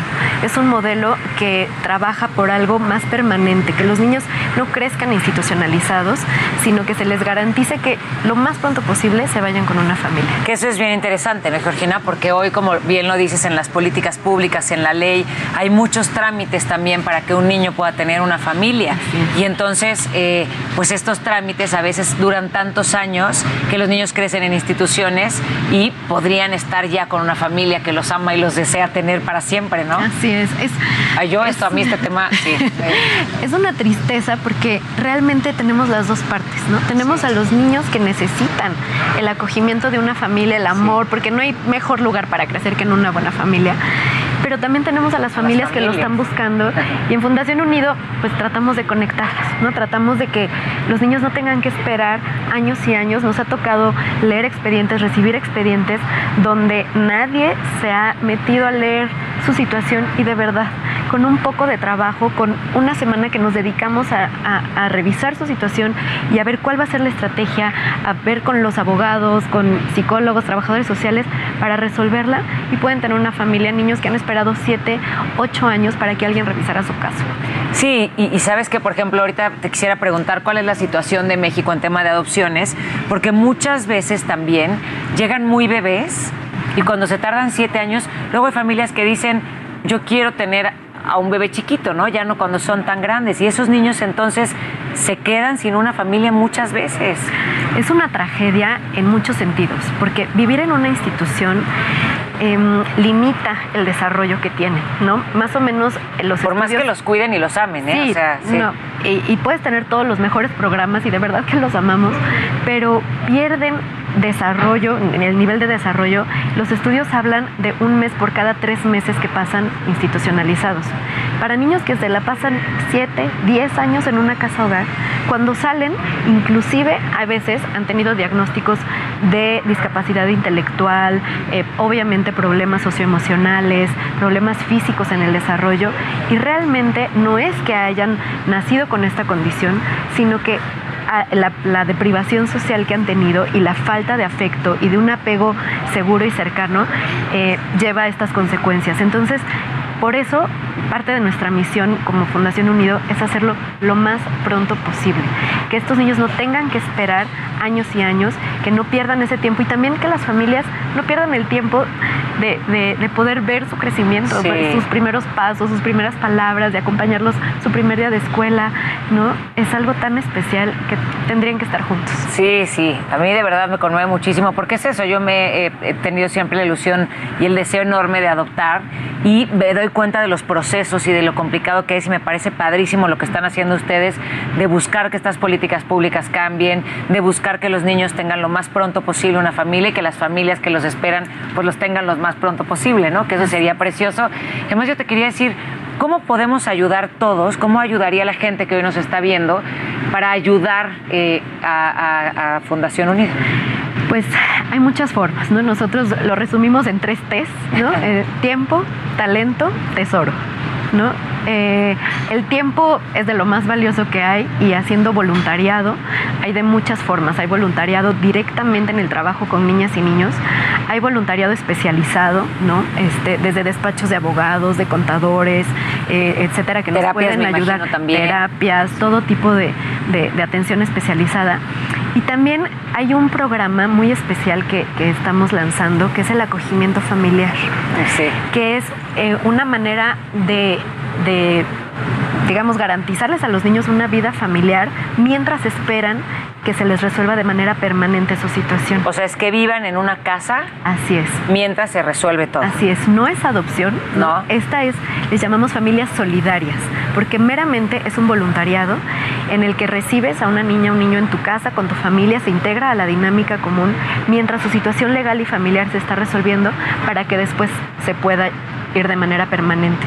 Es una forma muy hermosa de ayudar porque les, le estás dando todo de ti, tu familia, tu tiempo, eh, todo lo que tú tienes, pero eso previene que vivan en una casa hogar donde hay muchos más niños y quizás no puedan tener toda la atención que requieren. ¿Y cómo es que Fundación Grupo Andrade se ha involucrado con Fundación Unida?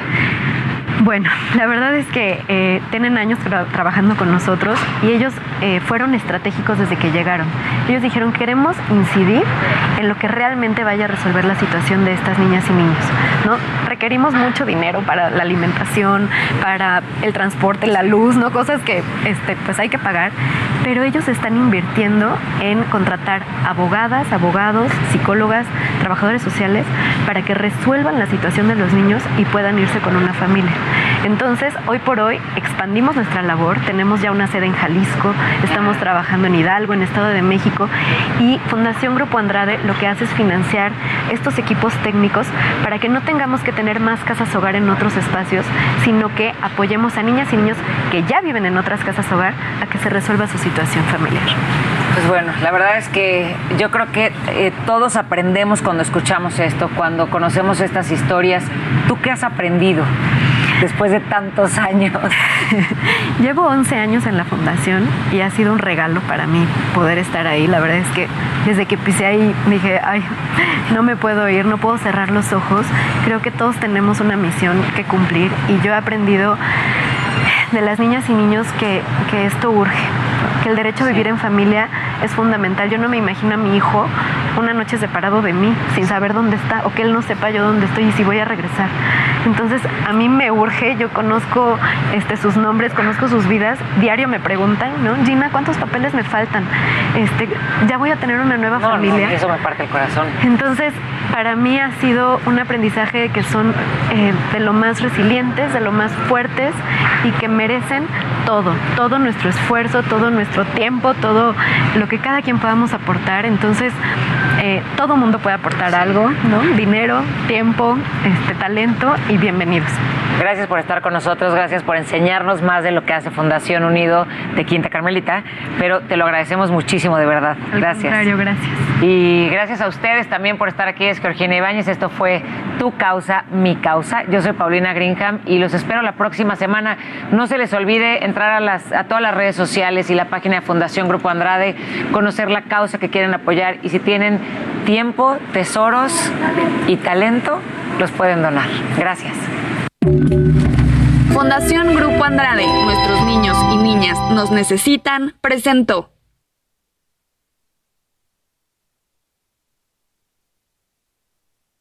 Tu causa, mi causa.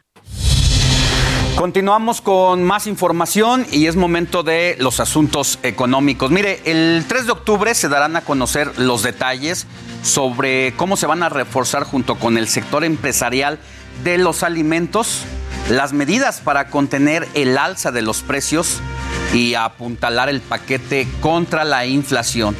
Esto desde el gobierno de la República pues se reconoció que uno de los principales problemas para contener la inflación es el aumento de los precios, sobre todo de los alimentos. Lo anterior se debe a que la inflación general durante la primera quincena de septiembre no se redujo como se tenía pensado, sino que aumentó 0.41% respecto a los últimos 15 días de agosto y volvió a superar las expectativas del mercado, principalmente a causa del incremento en los precios de distintos alimentos, algunos de ellos de la canasta básica. Y debido a lo anterior, la inflación a tasa anual se colocó en 8.76% y con este resultado sumó casi año y medio por encima del objetivo del Banco de México, que es del 3%, por lo que resulta ya urgente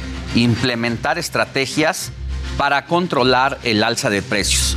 Y para muestra, el precio de la tortilla en Hermosillo, ya eh, allá en Sonora, ya llegó a los 30 pesos por kilo, mientras que en Tampico, Tamaulipas, el costo de la tortilla es de 27 pesos por kilo.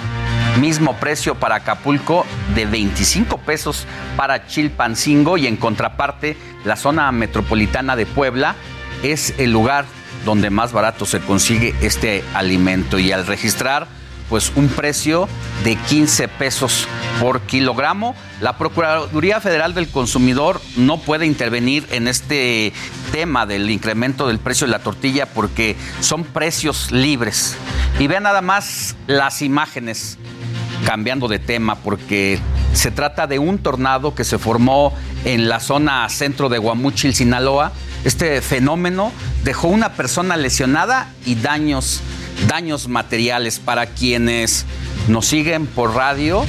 Pues es el momento en que la fuerza de la naturaleza impacta una zona donde hay eh, un techo que prácticamente está siendo arrasado por este, este tornado que ya sabe que es como una especie de remolino, un ventarrón que con todas sus fuerzas arrasa todo, todo lo que se encuentra a su paso. Ahí imagine usted que nos escucha a través de la radio lo que debieron vivir las personas que estaban cerca de este, pues de este efecto de la naturaleza. Y otro estado afectado por el mal clima es Chiapas. La Secretaría de Protección Civil informó que, suba, que suman ya más 19 mil personas afectadas por las recientes lluvias que han provocado deslizamiento de tierra e inundaciones. Los hogares que presentan daños parciales se cuentan por miles, además de que son 21 municipios en los que se ha emitido la declaratoria estatal de emergencia para comenzar con los protocolos de ayuda en tales localidades.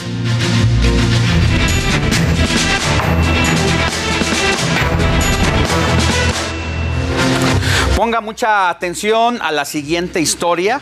Es que en la región sur de Chihuahua fueron privados de su libertad un médico y un operador de ambulancia por sujetos armados para que brindaran atención médica a un presunto sicario que presentaba impactos de bala en el cuerpo. Los hombres, así como lo escucha, entraron a un hospital para solicitar la ayuda y ante la negativa dispararon contra el inmueble y se llevaron a la fuerza al médico y al operador. Pero el karma existe, ¿eh? Hizo de las suyas. Resulta que ya con el sicario arriba de la ambulancia, esta se descompuso, por lo que no les quedó de otra más que dejar en libertad al médico y al operador. Y en Hidalgo se registró otro hecho surrealista. Cuatro sujetos en estado de ebriedad robaron una patrulla de la policía municipal de Alfa Jayucan, allá en Hidalgo. Debido a lo anterior, las autoridades desplegaron un operativo para recuperar la unidad. Estas personas que conducían en estado de, ebriedad el vehículo a alta velocidad y todavía se dieron el gusto de encender las sirenas, decidieron grabar su hazaña y comenzaron a mandar saludos. Aquí les compartimos el video de esta situación inédita. Un saludo a toda la gente de Nastero, Palera, hasta Chocha. Toda la gente que se encuentra en Atlanta, de pueblo. Un saludo para mis camaradas, los chentes de la Vox Bueno, pues ahí están estos sujetos. Si usted los conoce, denúncielos porque ya están siendo buscados por la policía. Y en Veracruz fue detenido el presunto asesino de Federico Mazzoni, gerente del bar Mamitas Beach Club. A esto allá en Playa del Carmen hablamos de Luis Gustavo N., quien era buscado desde finales de enero de este año. El presunto delincuente será trasladado a Quintana Roo para ser presentado ante la autoridad judicial que lo requiere. Y el exdueño de Tiburones Rojos de Veracruz y exdiputado federal del PRI, Fidel Curi Grajales, ya dio a conocer mediante sus redes sociales que podría quedar libre tras poco más de un año en prisión, luego de que le fue otorgado un amparo y protección en el proceso judicial que lo tienen en prisión preventiva desde el 20 de septiembre de 2021 por fraudes con el fisco.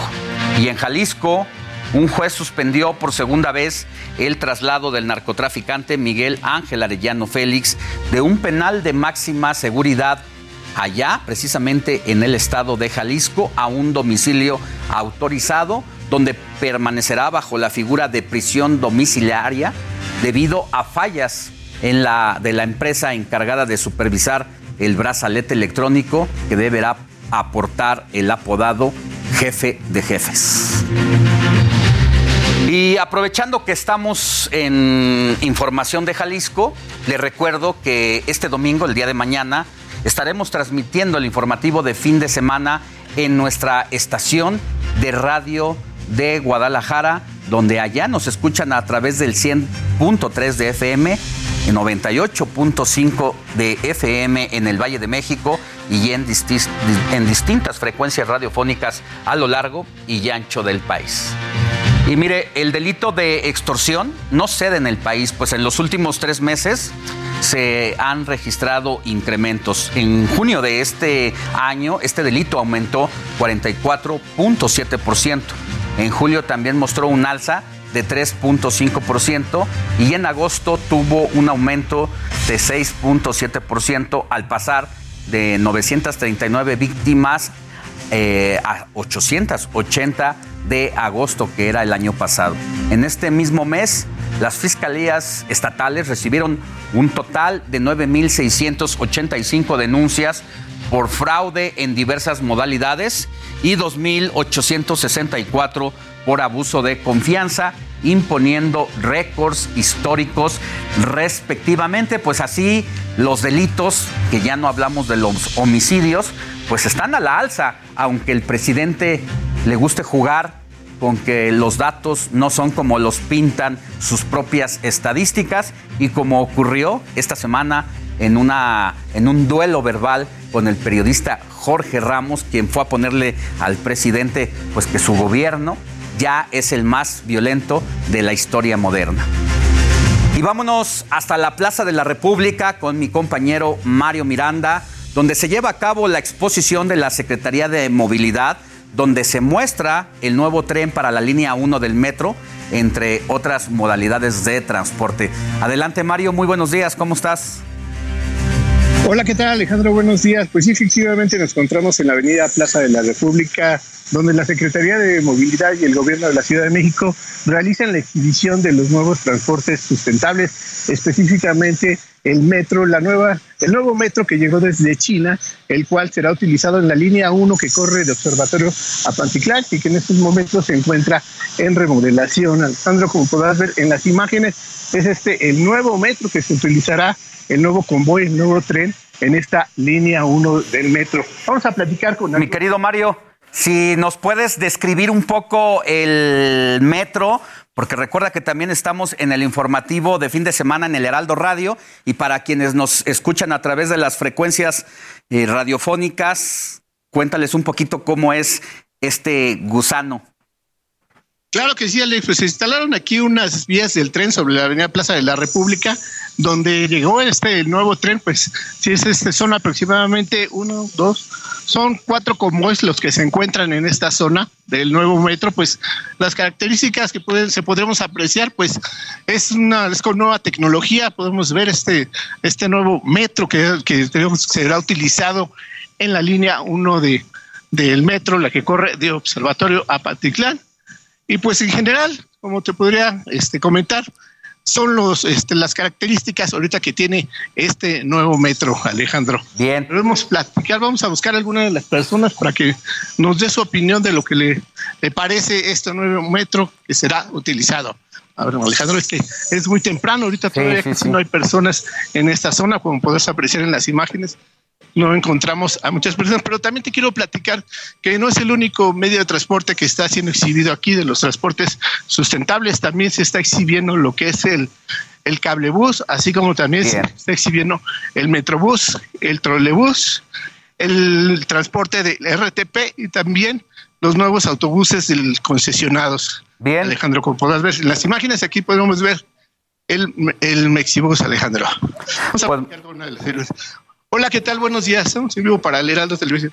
Una pregunta nada más. ¿Qué le parece el, nuevo metro que está No, no quiere hablar. No, se, se, inhiben con las cámaras, mi querido Mario, pero si te parece, nosotros vamos a una pausa y más adelante volvemos contigo. Claro que sí, Alejandro, estaremos aquí al pendientes. Gracias, regresamos con más. Heraldo Radio, la H se lee, se comparte, se ve y ahora también se escucha.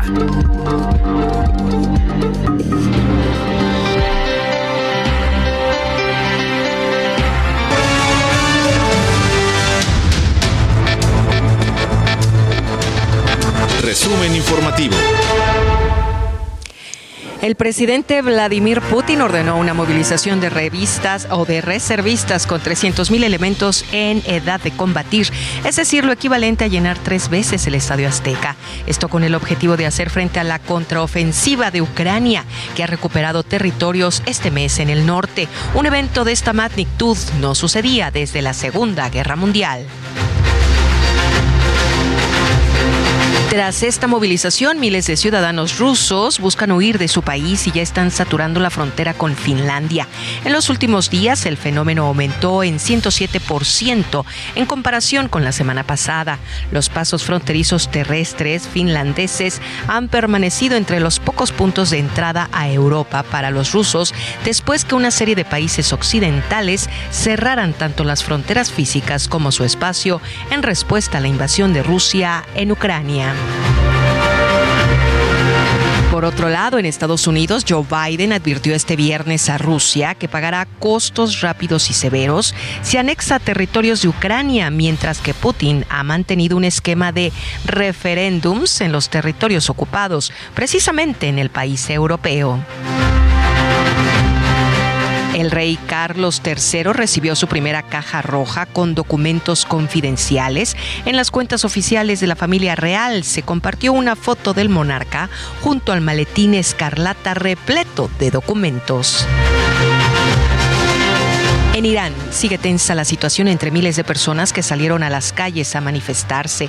Las autoridades iraníes han reprimido las protestas que estallaron tras la muerte en custodia de una joven de 22 años que fue detenida por no portar el velo que cubre la cabeza de las mujeres musulmanas. El paso del huracán Fiona cerca de las Bermudas ha alertado a las costas de Canadá. Las autoridades de las Bermudas han instado a quienes están expuestos a permanecer en alerta máxima y prepararse para un posible impacto. Jair Bolsonaro insistió este viernes en que será reelegido a pesar de que los sondeos muestran una amplia ventaja del exmandatario Lula da Silva. Según una encuesta del Instituto de Datafolha publicada esta semana, Bolsonaro revertió su avance, quedando aún más sesgado frente a Lula. Ken Salazar cumplió un año como embajador de México. Destacó que ambas naciones tienen un futuro compartido brillante, próspero y sostenible y resaltó que la relación entre los dos países tiene una de las uniones económicas más importantes del mundo. Regres regresamos contigo, Alex Sánchez, al informativo fin de semana. Gracias.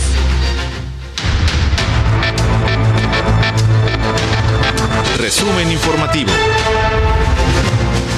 Gracias, Moni Reyes. Y ahora vamos a la parte viral de los políticos. Esta semana la competencia por el ridículo se la llevaron algunos eh, diputados, senadores, pero escogimos y tenemos a Miguel Ángel Osorio Chón, quien se sintió torero por hacerle la faena a Morena y regresar a comisiones la iniciativa de militarización. Pero la verdad es que es más tieso que Trump bailando con los árabes. Mire.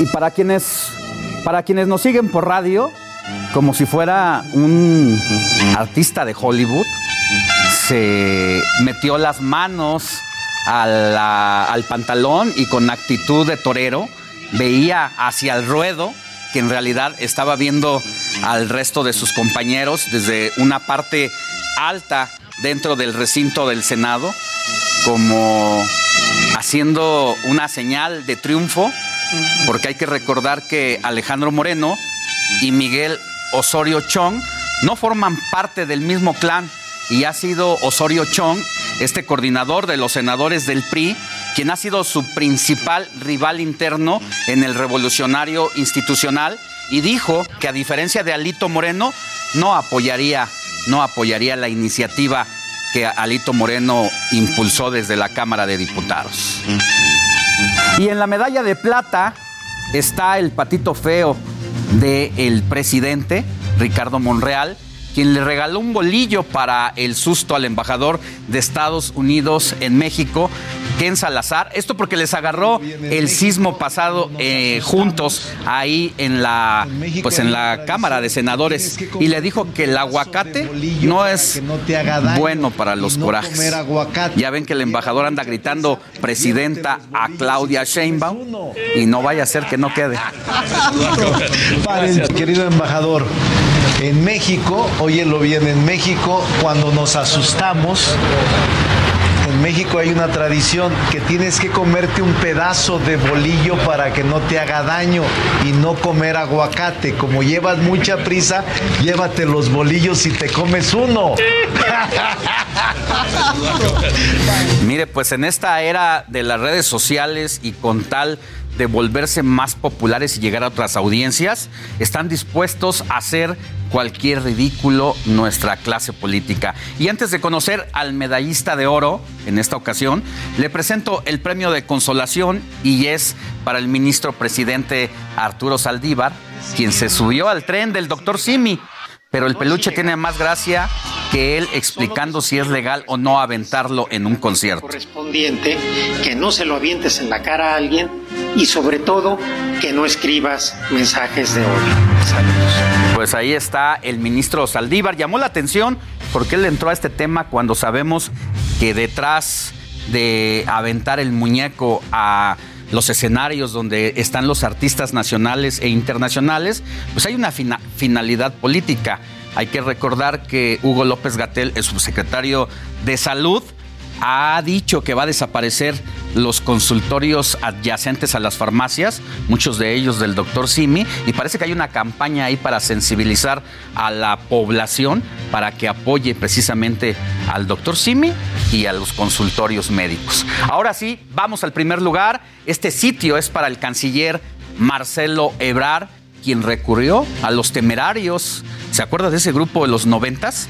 Para expresar cuánto extraña al país. ¿O no será que extraña las plenarias de donde a Morena le han gritado varias veces presidente? de México. He pasado mucho tiempo ya sin ti, pero más no puedo. Bueno, para quienes nos siguen por radio, estaba eh, Miguel- eh, Marcelo Ebrar desde un piso, seguramente más de 15 pisos, viendo a través de un vidrio hacia la ciudad en la que se encontraba y ahí buscando hacer eh, ruido en el TikTok, donde parece que le ha, le ha gustado mucho estar permanentemente en la viralización.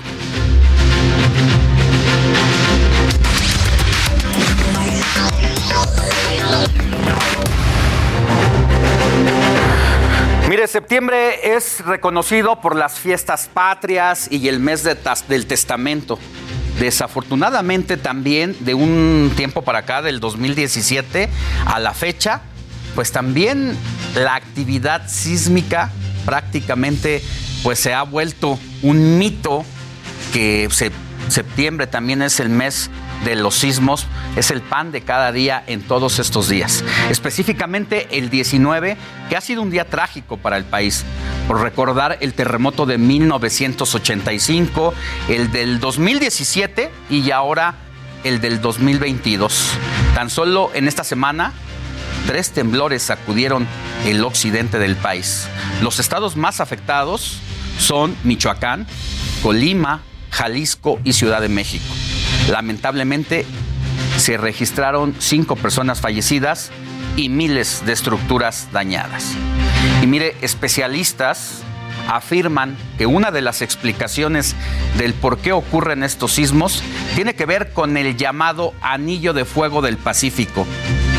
Se trata de la cadena tectónica de por lo menos 40 mil kilómetros donde ocurren 90% de los terremotos del mundo.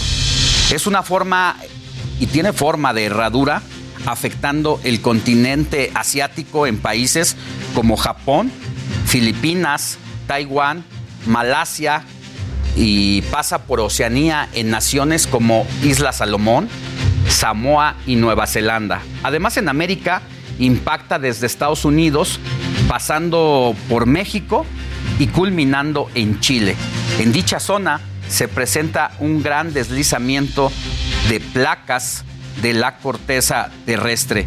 Y si bien el pasado día eh, 19 fue uno de los mayores impactos, pues tras el temblor, eh, también hay que recordar que y, que y vale la pena resaltar este, ahora que estamos mencionando esta herradura de fuego o cinturón de fuego, como le han llamado los especialistas, a esta parte está rota en las placas de la Tierra, porque un día antes del 19 de septiembre pasado también hubo un fuerte terremoto que sacudió a Taiwán y al día siguiente pegó en México. Así que esto está relacionado.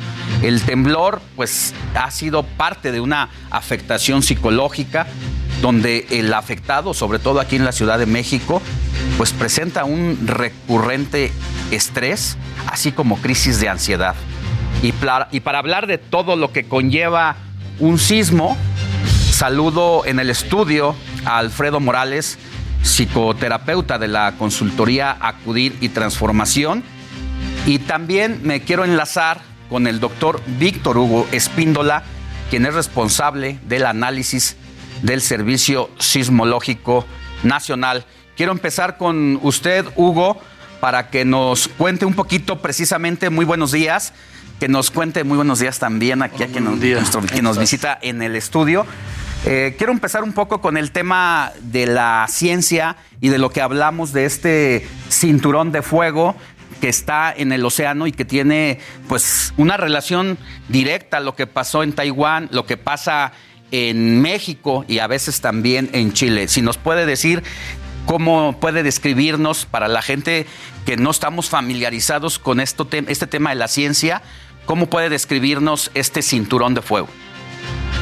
Eh, pues mire, como bien lo comenta, es, eh, el cinturón de fuego es, es donde están, eh, son los límites entre esta gran placa, pero en medio hay otras pequeñas, pla- bueno, comparado con toda la placa del Pacífico, ¿verdad? Hay otras placas, de hecho, pues está la placa de Cocos, que es la que más genera sismos eh, aquí en, México.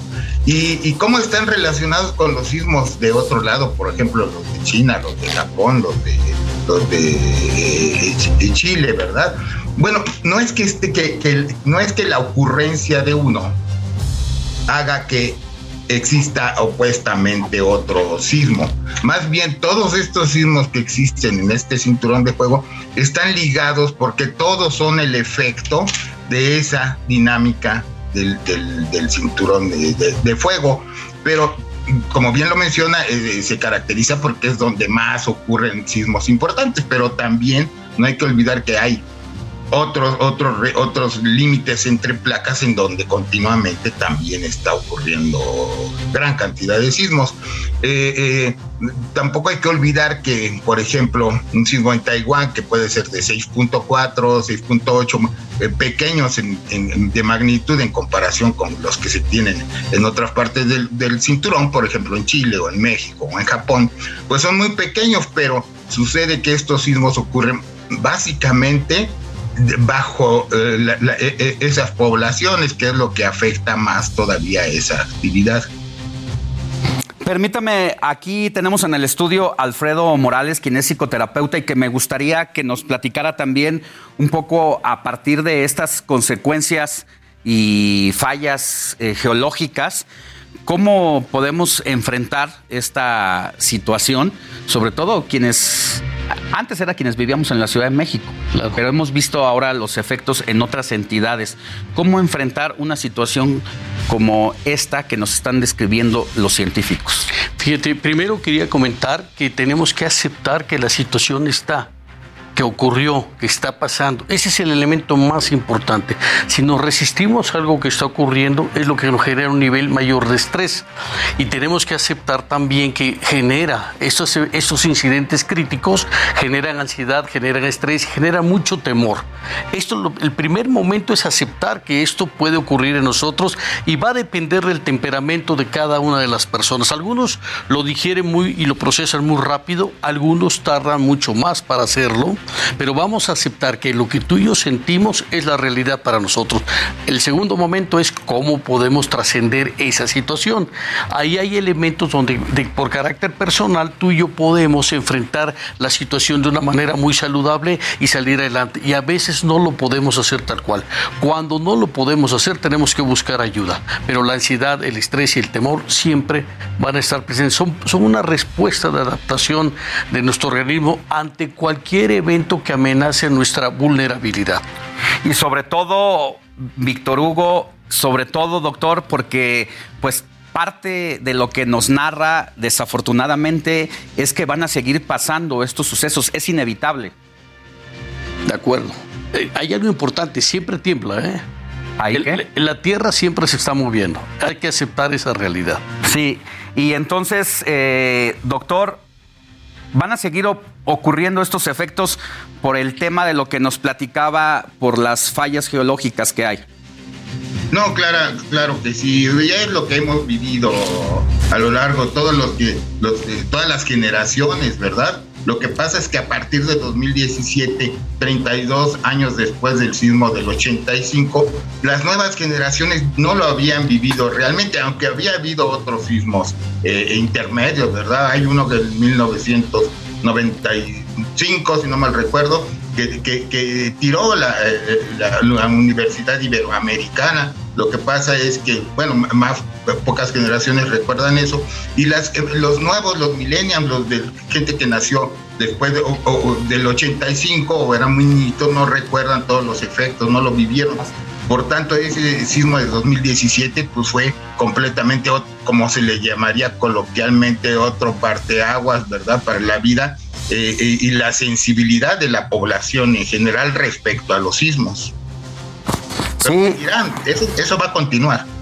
Sí, sí, no, no, no lo habían vivido estas generaciones, sin embargo, el 2017 les tocó pues experimentarlo en carne propia y hace unos días pues eh, volver a, a vivir esta, esta situación. Así que es una, es una situación compleja, sobre todo también porque se vuelve un poco hasta misteriosa la relación de los días 19, 19, 19, ¿no?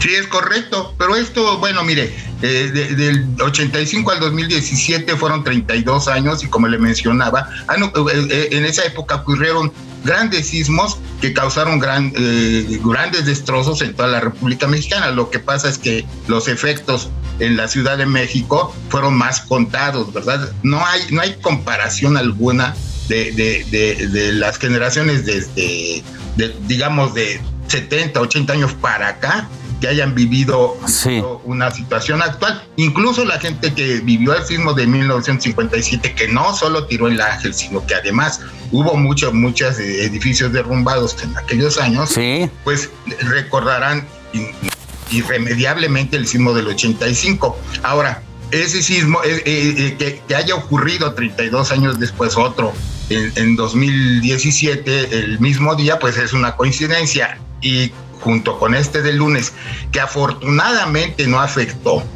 la Ciudad de México, pero sí otras poblaciones, pues es otra coincidencia, pero sí. eso, en una desagradable coincidencia que afortunadamente no causó mayores eh, daños.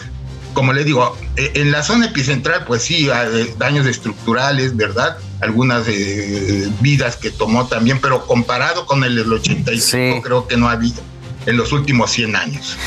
Ahora, quiero aprovechar lo que me dice eh, doctor Víctor Hugo Espinosa para relacionar esta extraña coincidencia del 19 en la mente de las personas y aprovechar que eh, tenemos aquí a Alfredo Morales, quien es psicoterapeuta, porque esta relación de fechas todavía se vuelve más poderosa para eh, desarrollar o generarnos cierto miedo y, y entonces hay una cosa que le llaman los especialistas eh, eh, tremofobia.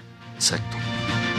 ¿Qué tan poderoso es, a diferencia de antes de los 19, que el 19 se vuelve hasta cabalístico? ¿Cómo, cómo lo manejamos nosotros en- en inconsciente, inconscientemente? Claro, tenemos, tenemos que comprender algo muy importante. Nosotros generamos una memoria, tanto neuronal como orgánica, como corporal. Ahí es donde se encuentra la memoria de estrés y ansiedad. Y en nuestro cerebro, pase o no pase el evento, en esta coincidencia, tenemos el síndrome del aniversario. En mi memoria está. Síndrome del aniversario. Entonces, constantemente voy a estar repitiendo porque hay un fenómeno importantísimo que tenemos que considerar. Donde está mi atención, está mi organismo. Y si yo pongo la atención en el síndrome del aniversario, me voy a sentir ansioso, me voy a sentir preocupado. Cuando nosotros vemos, por ejemplo, cualquier incidente crítico, incluyendo los duelos, generalmente el evento vuelve a producir como si estuviera ocurriendo por la memoria que tenemos desarrollado y por el síndrome del aniversario. Aquí la sugerencia es un ejemplo sencillo. Vamos a poner atención en lo que tú y yo queremos que ocurra, en lo que tú y yo necesitamos que ocurra, los niveles de tranquilidad, de paz y de calma. ¿Por qué? Porque un solo evento nos puede generar toda esta condición de temor que llevado en el tiempo y en la intensidad genera algún tipo de fobia. Así es. Ahora, todos los mitos que se desarrollan a esto, que si los, porque ha sido parte de las tendencias de lo que vemos y consumimos de información en redes sociales, que no es cosa menor, porque es información que se queda en la memoria y que, doctor Víctor Hugo, no es eh, esto cabalístico ni, ni, ni, tiene que ver con que porque hacemos simulacros los 19 atraemos la energía para que haya este tipo de movimientos telúricos, sino que usted nos lo está platicando desde el punto de vista de las placas tectónicas, las placas de la Tierra, que pues desafortunadamente es una consecuencia que el ser humano no puede ir en contra de esa situación que vive la Tierra, ¿no? Es correcto. Se pueden predecir o no se pueden predecir, los efectos van a ser impredecibles. Sí, válgame la, la, idea, ¿verdad? Pero aunque se pudiera eh, predecir el lugar de un sismo y su magnitud, cada sismo tiene características muy, muy, muy especiales de este, que, lo hacen este, mm, pues eh, eh, puede ser en algunas regiones más peligroso o en otras, porque recordamos que un sismo no es un punto en donde se genera, eh, se libera toda la energía, sino es un área extensa en donde hay un rompimiento. Entonces, dependiendo de ese rompimiento, son los efectos. Y, bueno, ese es el punto de vista científico. Si es cabalístico no, pues eso ya, ya no nos concierne a nosotros, tal vez lo sea para la gente respetuosamente se, respetan sus ideas, ¿verdad? Pero mire, siempre tratamos de darle una explicación un poquito mágica a las cosas. Yo creo que eso es bueno porque en cierta forma nos, nos tranquiliza, ¿verdad? Entonces, bueno, si alguien le quiere encontrar su parte mágica, este, o, o así, eso le trae tranquilidad, pues me parece bien, buena idea. Así es. Alfredo Morales, psicoterapeuta, una conclusión. Quisiera hacer una pregunta, fíjate, por favor, más bien una sugerencia, no piensen en una manzana roja. Pensamos inmediatamente en la manzana roja. Entonces, donde está mi atención, está mi organismo. La sugerencia es tratar de encontrar los mecanismos para estar en calma y en paz. Y cuando yo ya no puedo en un determinado tiempo, por favor, buscar ayuda. No debemos permanecer en un evento que es casual, que es eventual, que está pasando y que es inevitable, no debemos permanecer en estados de ánimo que no son sanos para nosotros. Así es, pues muchísimas gracias por haber venido al estudio y por darnos esta orientación y no predestinarnos a esos pensamientos. Nunca. Sin embargo, pues tenemos que estar preparados, sí, para lo que venga. Ya eh, platicábamos con Víctor Hugo Espinosa, especialista en temas de sismos, es inevitable, pero pues el trabajo diario corresponde a nosotros. Continuar. Y si es posible continuar bien. Muchas gracias. Muchas gracias. Buen día. Buen día. Y no olvide que se puede poner en contacto con nosotros a través de nuestro WhatsApp, que es el 5591 63 51 19, para que nos envíe sus preguntas, saludos, felicitaciones o denuncias ciudadanas. Seguimos recibiendo mensajes aquí al 55 91 63 51 19 y antes de irnos a un corte le leo uno de ellos. Muy buenos días. Siempre los escucho y me encanta su forma de dar las noticias. Soy Isabel Coronel. Muchas gracias, Isabel. Bueno, buenos días, pausa y volvemos con más.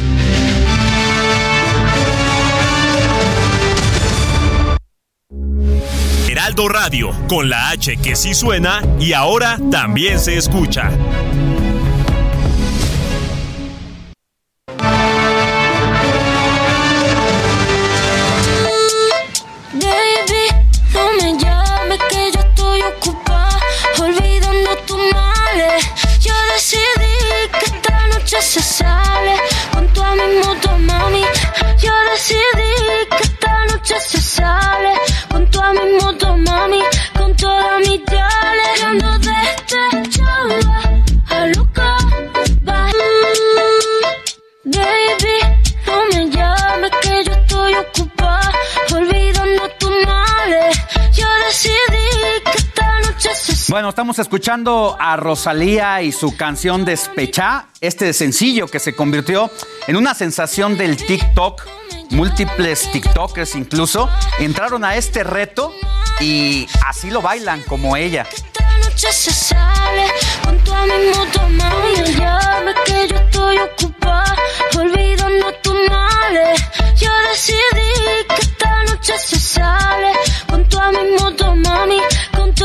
Dale.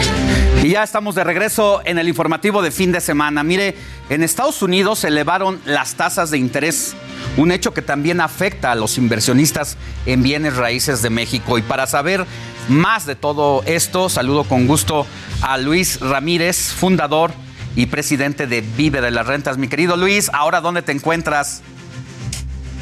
Mi querido Alex, me da mucho gusto saludarte desde el Caribe mexicano, esta zona de Tulum, donde, por cierto, el desarrollo inmobiliario está a tope. Las visitas de los extranjeros y de los eh, también mexicanos no han cesado. Pero refiriéndome a tu eh, comentario, por supuesto, acerca de este aumento de las tasas de interés de la Fed, pues destacar que es el tercer aumento consecutivo que hace la Fed y, por supuesto, es un aumento histórico. El objetivo, por supuesto, tratar de contener la inflación, sin duda, sin duda. Eh, la Reserva Federal, en el caso de México, en eh, el próximo mes que le toca volver a tener esta junta que ya eh, pues nos hemos acostumbrado mucho a dar la noticia, sin duda también aumentará, aumentará las tasas de interés. Pero vamos a ver la diferencia entre Estados Unidos y México. Hoy se ha fijado, se sitúa en, en Estados Unidos la tasa de referencia entre 3.25 y 3.5 o 3.50. En México en este momento se encuentra en 8.25 y con este aumento, con este aumento que pudiera dar eh, la Fed podría, superaría el 9%, 9.2%. Y bueno, muchas personas dicen eso significa que hay que ahorrar y ese es el objetivo de la Fed y de la Reserva Federal en el caso de México, que incentivar el ahorro para tratar de contener la inflación. Pero ya eh, platicando aquí en corto, realmente es un grave error dejar el dinero guardado, guardado en el banco. El dinero del banco prácticamente sin inflación, porque ahora con estas altas inflaciones es mucho más acelerada la depreciación que tiene el dinero. El dinero en el banco históricamente se ha depreciado 80, 90% cada 10 años. Es decir, lo que podías comprar con un millón de pesos en el 2012, hoy 2022, podrías comprarte el 10% de esa cosa. Ejemplo, de un coche, un coche a lo mejor en el 2012, que un, eh, un coche modelo de hace tres años, un coche sedán, costaría a lo mejor eh, en el 2012 50 mil pesos. Hoy un coche modelo sedán en el 2012 cuesta alrededor de 300 mil pesos. O sea,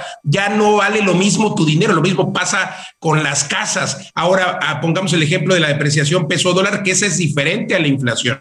La depreciación peso dólar, bueno, en 2012 un dólar costaba 12 pesos, hoy o 12 y piquito. Y eh, bueno, ahora en 2021 rondamos los, ve- 2022, perdón, rondamos los 20, 22 pesos. Entonces, es un grave error tener el dinero en el banco. No hay que eh, guardarlo porque con el transcurso del tiempo el dinero se va a depreciar sí o sí, y eso lo hemos vivido cíclicamente en nuestro país. Entonces, pues bueno, la Fed y la Reserva Federal hacen su trabajo para contener la inflación, pero usted haga su tra- trabajo para guardar su dinero. Sí hay que ahorrar, qué bueno, pero puede invertir a lo mejor en bienes raíces. De nuevo, ayer justamente caían las bolsas en el mundo, las bolsas de valores, porque pues todos los eh, que tienen los tenedores de acciones pues las están vendiendo ante el aumento de la inflación, ante el aumento de las tasas de interés y por eso de nuevo el refugio son los inmuebles. Los inmuebles, si usted invierte en un inmueble ahora, desde luego que los inmuebles también van creciendo conforme la inflación. Y el inmueble que costaba en el 2012 un millón de pesos, la mayoría de los inmuebles y en la media nacional aquí en México respecto de la plusvalía ha sido entre el 10 y el 17%. Entonces el inmueble que costaba un millón de pesos en el 2012, hoy en el 2022 cuesta por lo menos dos o tres millones. Entonces, el secreto es invertir en inmuebles que tengan altas plusvalías y desde luego que te puedan dejar rentabilidad. Ese sería el equivalente a los intereses. El problema es que los intereses, el banco te paga intereses, pero desde luego no te da esta plusvalía, no aumenta el valor de tu dinero. Entonces no nos confundamos. Los inmuebles tienen estos dos factores, generar intereses y generar plusvalía por el otro lado. Eso es lo que hacemos en vivelasrentas.com, querido Alex, y de lo que hablamos hoy aquí en mi programa a las 4 de la tarde a través de la frecuencia del Heraldo Radio. Me encantaría que pudieran escucharnos y sobre todo que entren a la página de mi empresa donde tenemos inmuebles con alta rentabilidad en 25 ciudades en México, pero también en Estados Unidos y España. Cash flow por un lado, rentabilidad todos los meses, nos hacemos cargo de todo, y por el otro lado, plusvalía. ¿Dónde me encuentran? En vive de las rentas.com. Entren ahora o si no, mándenme un mensaje a todas mis redes sociales. Me encuentran en Facebook, en Twitter, en Instagram, como Luis Ramírez Mundo Inmobiliario. Además, les voy a mandar un ebook con cinco lugares donde invertir ahora mismo. Mándenme un mensaje, insisto, Facebook, Instagram, Twitter, como Luis Ramírez Mundo Inmobiliario. Querido Alex, no hay que dejar el dinero en el banco. Pues hay que moverlo y en bienes raíces es la mejor opción. Y para saber un poquito más el ABC de todo esto, te escuchamos hoy en punto de las 16 horas a través del 98.5 de FM. Gracias, Luis. Gracias, abrazo querido Alex desde el Caribe mexicano. Hasta pronto.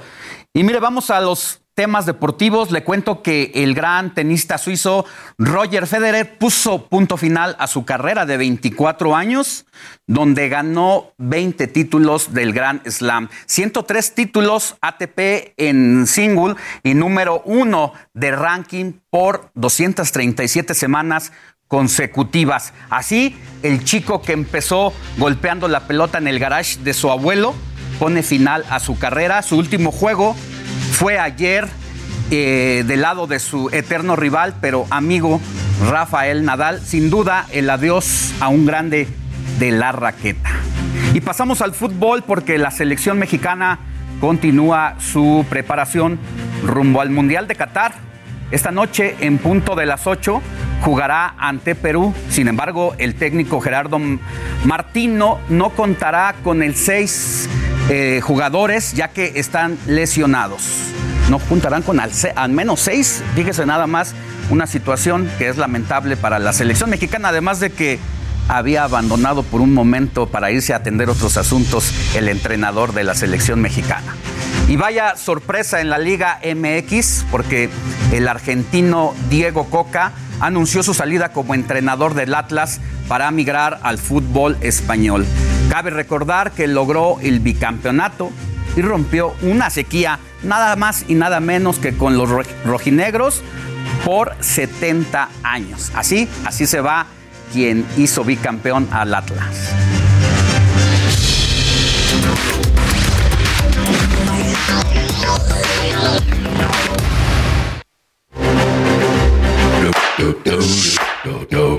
Y ya que estamos en deportes, me da gusto saludar aquí en el estudio a Tinieblas Junior, uno de los luchadores más emblemáticos. ¿Cómo estás? Muchas gracias. Bien, bien. Gracias, gracias, Ale. 1.93.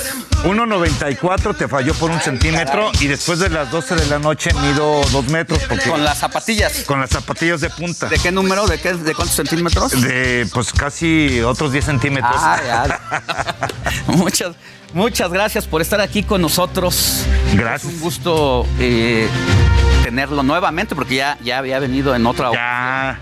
Estoy de casa, porque ya es de casa, mucho tiempo ya Es de casa. Y habíamos platicado en ese momento de las luchas que tenía en puerta. Pero hoy queremos aprovechar que tenemos un poquito más de tiempo para conocer un poco más de ese tinieblas detrás de la máscara. Muchas gracias, eh, Ale.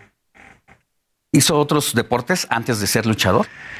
Pues sí, sí, sí. Eh, desde joven, por mi tamaño, ¿verdad? Eh, este, todavía no me daba el estirón, pero jugaba mucho básquetbol.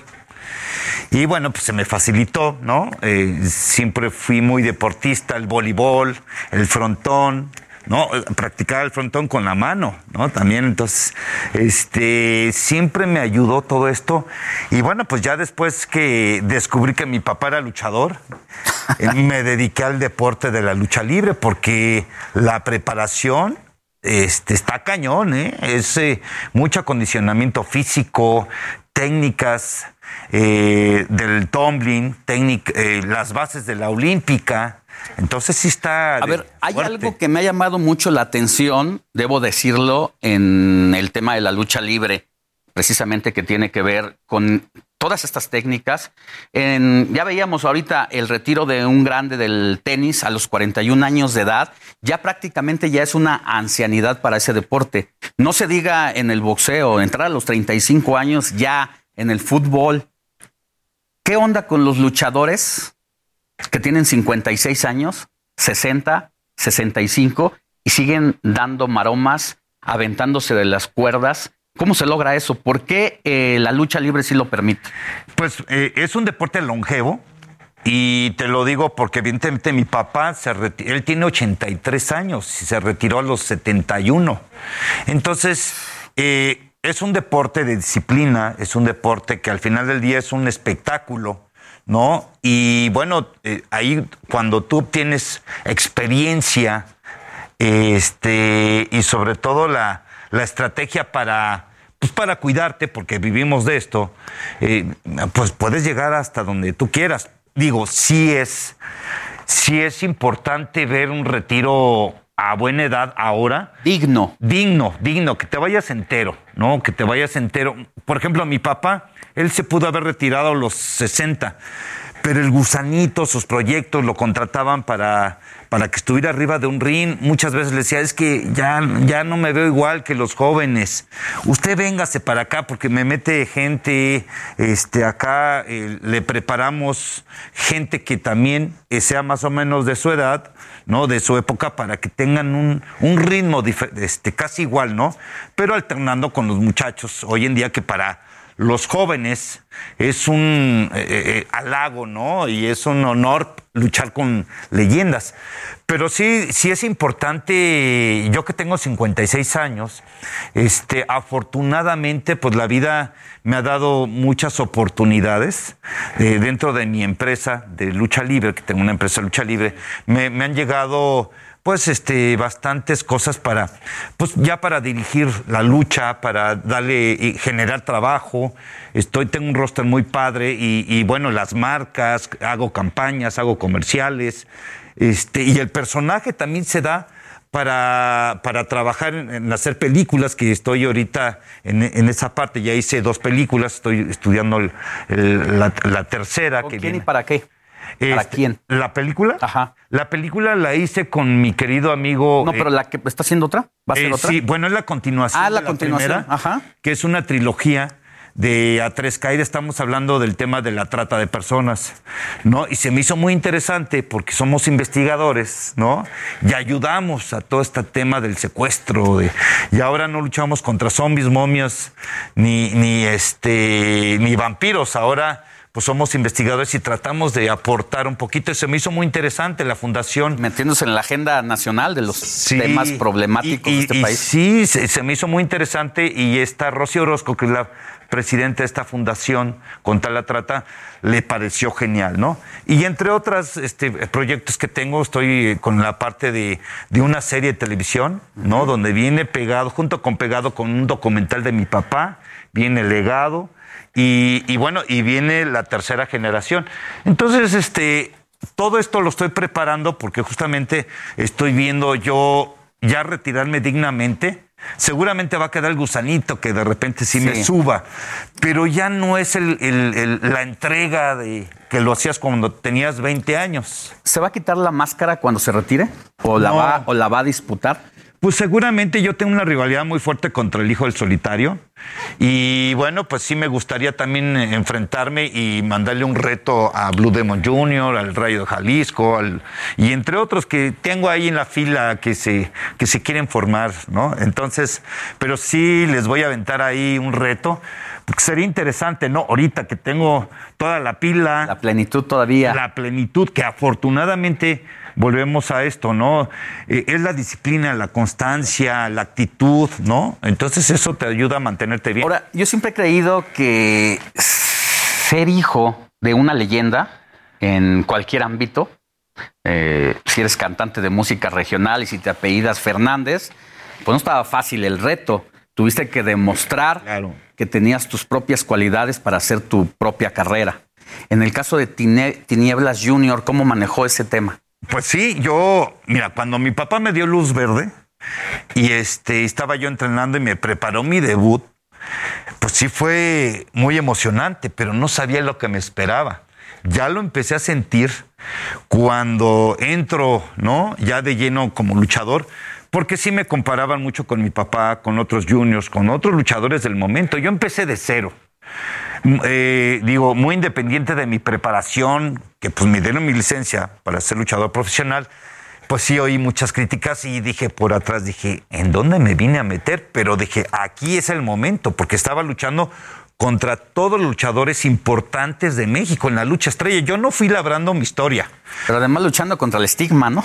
Sí, Sí, es que yo tuve un reto, me tuve que partir en cuatro para demostrar y me costó mucho trabajo. Yo tengo 32 años de luchador, Alejandro, y los primeros 10, pues fue mi fogueo, que eso justamente me decían algunos luchadores, es que te tuviste que haber fogueado desde joven y mi papá no quería, porque decía, si lo dejo foguear, me deja la escuela. Entonces, esos primeros 10 años, pues tuve que aprender a, pues, eh, eh, a conocer, y bueno, pues este, la verdad es que no fue fácil. Yo muchas veces me pasó por mi cabeza y dije, no, creo que no soy de aquí. Y al día siguiente, no, ¿cómo no? Entonces, pues aprendí mucho, volteo y digo, valió la pena el esfuerzo, el sacrificio, viajé muchísimo. O sea, tuve oportunidades padrísimas dentro de la lucha, porque además quise yo meterme como base en algunas empresas ya estables. Dije, eso me va a ayudar a tener algún reto, una historia, a aprender. Y gracias a Dios, pues mira, las cosas se me fueron acomodando como Dios manda, pero además tengo la misma línea que mi papá, porque me decía, no te enfoques solamente en la lucha, el personaje, haz más cosas. Y él hizo, pues las aventuras de Capulina, películas, cómics, y lo mismo tengo yo, bueno, he hecho más entonces, este, pues es eso, ¿no? Estoy tratando de que el personaje sea como un tipo Avengers, que he tenido la oportunidad de hacer, pues muchas cosas. ¿Cuál es el momento en donde más temor ha sentido en la lucha libre? Si hay algún rival que sí le ha eh, hecho temer algo. Pues sí, enfrentarme y exponer mi máscara, porque no sabes qué, estrategias tenga el, otro. Por mucho que tengamos, eh, de alguna manera, no arreglo, tenemos eh, las mismas condiciones, sabemos las mismas llaves, pero pueden suceder muchas cosas, ¿no? Porque al final, si él se me amarra y no me deja escapar de un castigo, y pierdo la máscara. Entonces, sí me ha pasado este, afortunadamente, gracias a, las bases y las técnicas que me han enseñado, pues eso es lo que me ayuda pues, a, ganar y tener mi máscara todavía. En un campeonato, también el primero que tuve, se lo quita Scorpio Junior. Y tenía 20 defensas, lo enfrentó a los mejores luchadores y se lo quité. Me duró una semana todo el cuerpo, el cuello dolorido, porque fue una, una lucha muy, muy dura a, los personajes públicos, en gran mayoría, les gusta la fama. Les gusta eh, ser perseguidos en algunos casos por los fans, que se saquen fotos. En el caso de los luchadores con máscara, eh, pues cuando anda así por la calle, pues lo identifican rápido. Pero cuando se quita la máscara y pasar desapercibido yendo de compras por ahí al supermercado o a alguna tienda de conveniencia, ¿No le gustaría que, lo reconociera la gente sin máscara? Sí y no. Tenemos doble personalidad, ¿no? Eh, porque sí me ha pasado cuando no tengo manera de quitarme la máscara y la gente me sigue, me toma una foto o, que me invitan a una reunión a donde hay una comida y pues sí me estoy levantando y esto. a mí me encanta estarme sacando fotos. O de repente me siguen, ¿no? Y me andan viendo y, y este pero es padre. Cuando yo me quito la máscara, soy como cualquier hijo de vecino. Y es una, es como ¿Cómo se la quita, por ejemplo? Hay un ritual. Eh, ahorita se baja al estacionamiento y sale por aquí con la máscara todavía para que no los vean las personas. Pero ya cuando está eh, saliendo a la calle, se quita la, la máscara. Hay un ritual. ¿Cómo pasa No, pues hay un momento donde dices, ya no hay gente y me quito la máscara. Por ejemplo, yo ahorita llegué aquí a Heraldo TV y me registré, nunca se dieron cuenta ni sospecharon, este, y en el elevador me puse la máscara. Mm. Nomás vi los, los, este, las camaritas, ¿no? Y tenía gorrito. Ahorita me puedo ir con usted para en el elevador para que Ay, la máscara. No, para pero luego, ¿qué tal si me haces algo? ¿Qué tal si saca las ¿Qué tal si saca las zapatillas? ¿Qué tal si saca las zapatillas? pero esto está padre una doble personalidad. Hay veces que sí tengo ganas de ponerme la máscara porque es bonito que el público se te acerque eh, y llama mucho la atención. Eso está muy padre, pero además tienes una vida más cómoda cuando estás sin máscara. Yo he visto a celebridades o mismos compañeros que no usan máscara y digo, se oye chistoso, pero no los dejan en paz. Hay veces que andan comiendo y les quedan viendo, a ver, a ver si no se le cae la sopa, ¿no? Entonces, pues a veces se siente un incómodo, pero sí es emocionante, pero a la vez, ya sin máscara, tienes una vida más privada. ¿Cuál es la peor lesión que ha tenido? Uf, en la columna. Este, me operaron, fíjate, antes de debutar me operaron de la, de la cuarta lumbar, en un entrenamiento, porque yo ya había tenido ya mis, este, mi licencia y yo estaba ayudándole a los jóvenes pues a prepararse y ahí me lastimé eh, porque lo cargué y yo me caí en, en la- en el ángulo del esquinero, entonces este, me pegué en mi columna y se me hernió. Y bueno, pues este, ya tiene eso 32 años, entonces afortunadamente quedé muy bien. Dije, híjole. O sea, casi empezando. Casi empezando. Y bendito sea Dios, me fui con un buen neurólogo, me operó y bendito sea Dios, este... ¿No le puso algún aditamento o Nada. todo fíjate, natural? Todo natural, no me puso ni injerto, no me puso nada. Solito se soldó. Pero es un asunto muy delicado la columna. ¿No pensó en algún momento dejarlo todo? Sí, sí, sí, claro. Yo dije, porque el, el doctor me dijo, yo te puedo curar con una terapia jugando, este, pero te vas a dedicar a jugar ajedrez y si, y si te opero vas a quedar muy bien. No, que tengo 32 años, o sea, me, me fui con- a operar con un gran especialista. ¿Es justo, ¿Es justo lo que se retribuye económicamente para lo que se expone en un cuadrilátero? Sí, cuando sabes eh, trabajar, este, negociar con un promotor, sí lo sabes. Mi papá me enseñó mucho eso, siempre hemos sido luchadores independientes y trabajamos bajo un- una garantía o un número que cobramos, como, decimos garantía.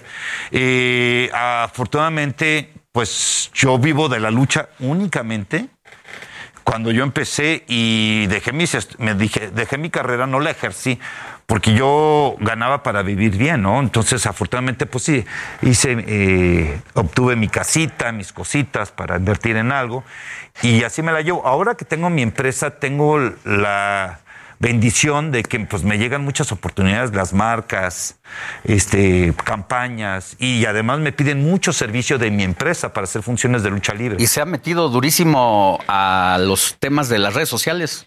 Muchísimo. Ay, qué bueno que hablas de eso, porque fíjate que ahora que mis hijos están adultos me decía, oye, pa, deberías de ya este, sacar tu canal de YouTube. Ya lo había hecho, pero no le daba yo así como que mucha importancia. Entonces tengo mi canal de YouTube, Tinieblas Junior, y estoy haciendo mucho contenido a donde me presente. Que voy a, a la lucha libre, que me invitan a alfombras rojas, al teatro. Al Heraldo TV. Al Heraldo TV, que ya hice Sí, lo veía, lo vi, lo vi ahorita Sí. antes de entrar aquí a la cámara. Ya estaba haciendo. Ya, ya. Sus, Así es. Oiga, pues muchas gracias por haber venido. El tiempo corre, vuela y mire que fue un buen lapso. Siempre es necesario y nos hace falta conocer más a los ídolos. Le proponemos que tenga una segunda visita. Oye, Ale, pero yo quiero invitar a la diga gente. ¿qué, qué va a hacer? Hoy sábado, hoy sábado 24 de septiembre tenemos un gran evento. Les vamos a llevar lucha libre a Interlomas, al Teatro del Parque Interlomas, a las 7 de la noche. El, el teatro más seguro de México. Y bueno, pueden comprar ya sus boletos por Ticket Point o en la taquilla. Es un lugar bien bonito, Alejandro. ¿Hoy a qué hora? Hoy a las 7 de la noche, lucha libre, pero además vamos a tener en intermedio a este Stefan Jackson que le hace un tributo al rey del pop, Michael Jackson. Ya, pues ahí nos vemos. Y vamos a hacer temporada en el, en el foro que se llama El Gran Espectáculo allá en Atizapán. Estén pendientes, estén pendientes en todas mis redes sociales como Tinieblas Junior. Ahí voy a subir todas mis actividades. Bien, Tinieblas Y Junior. vendo pancita los domingos. Muchas gracias. Muchas gracias por Gracias haber venido. Y nosotros nos vamos. Recuerde que mañana transmitimos para el Heraldo Radio a través del 98.5 desde Guadalajara. Gracias. Gracias. Gracias, Tinieblas. Gracias a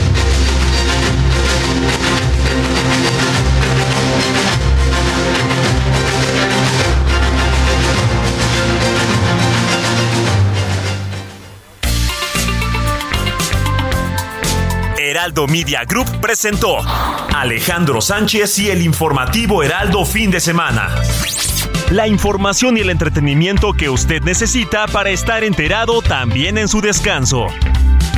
Por el Heraldo Radio, con la H que sí suena y ahora también se escucha.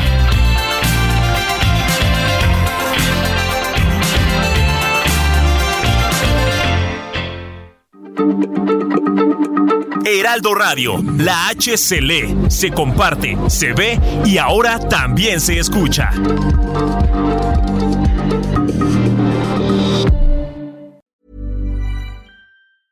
Even when we're on a budget, we still deserve nice things. Quince is a place to scoop up stunning high-end goods for 50 to 80% less than similar brands. They have buttery soft cashmere sweaters starting at $50, luxurious Italian leather bags, and so much more. Plus, Quince only works with factories that use safe, ethical, and responsible manufacturing. Get the high-end goods you'll love without the high price tag with Quince. Go to quince.com/style for free shipping and 365-day returns.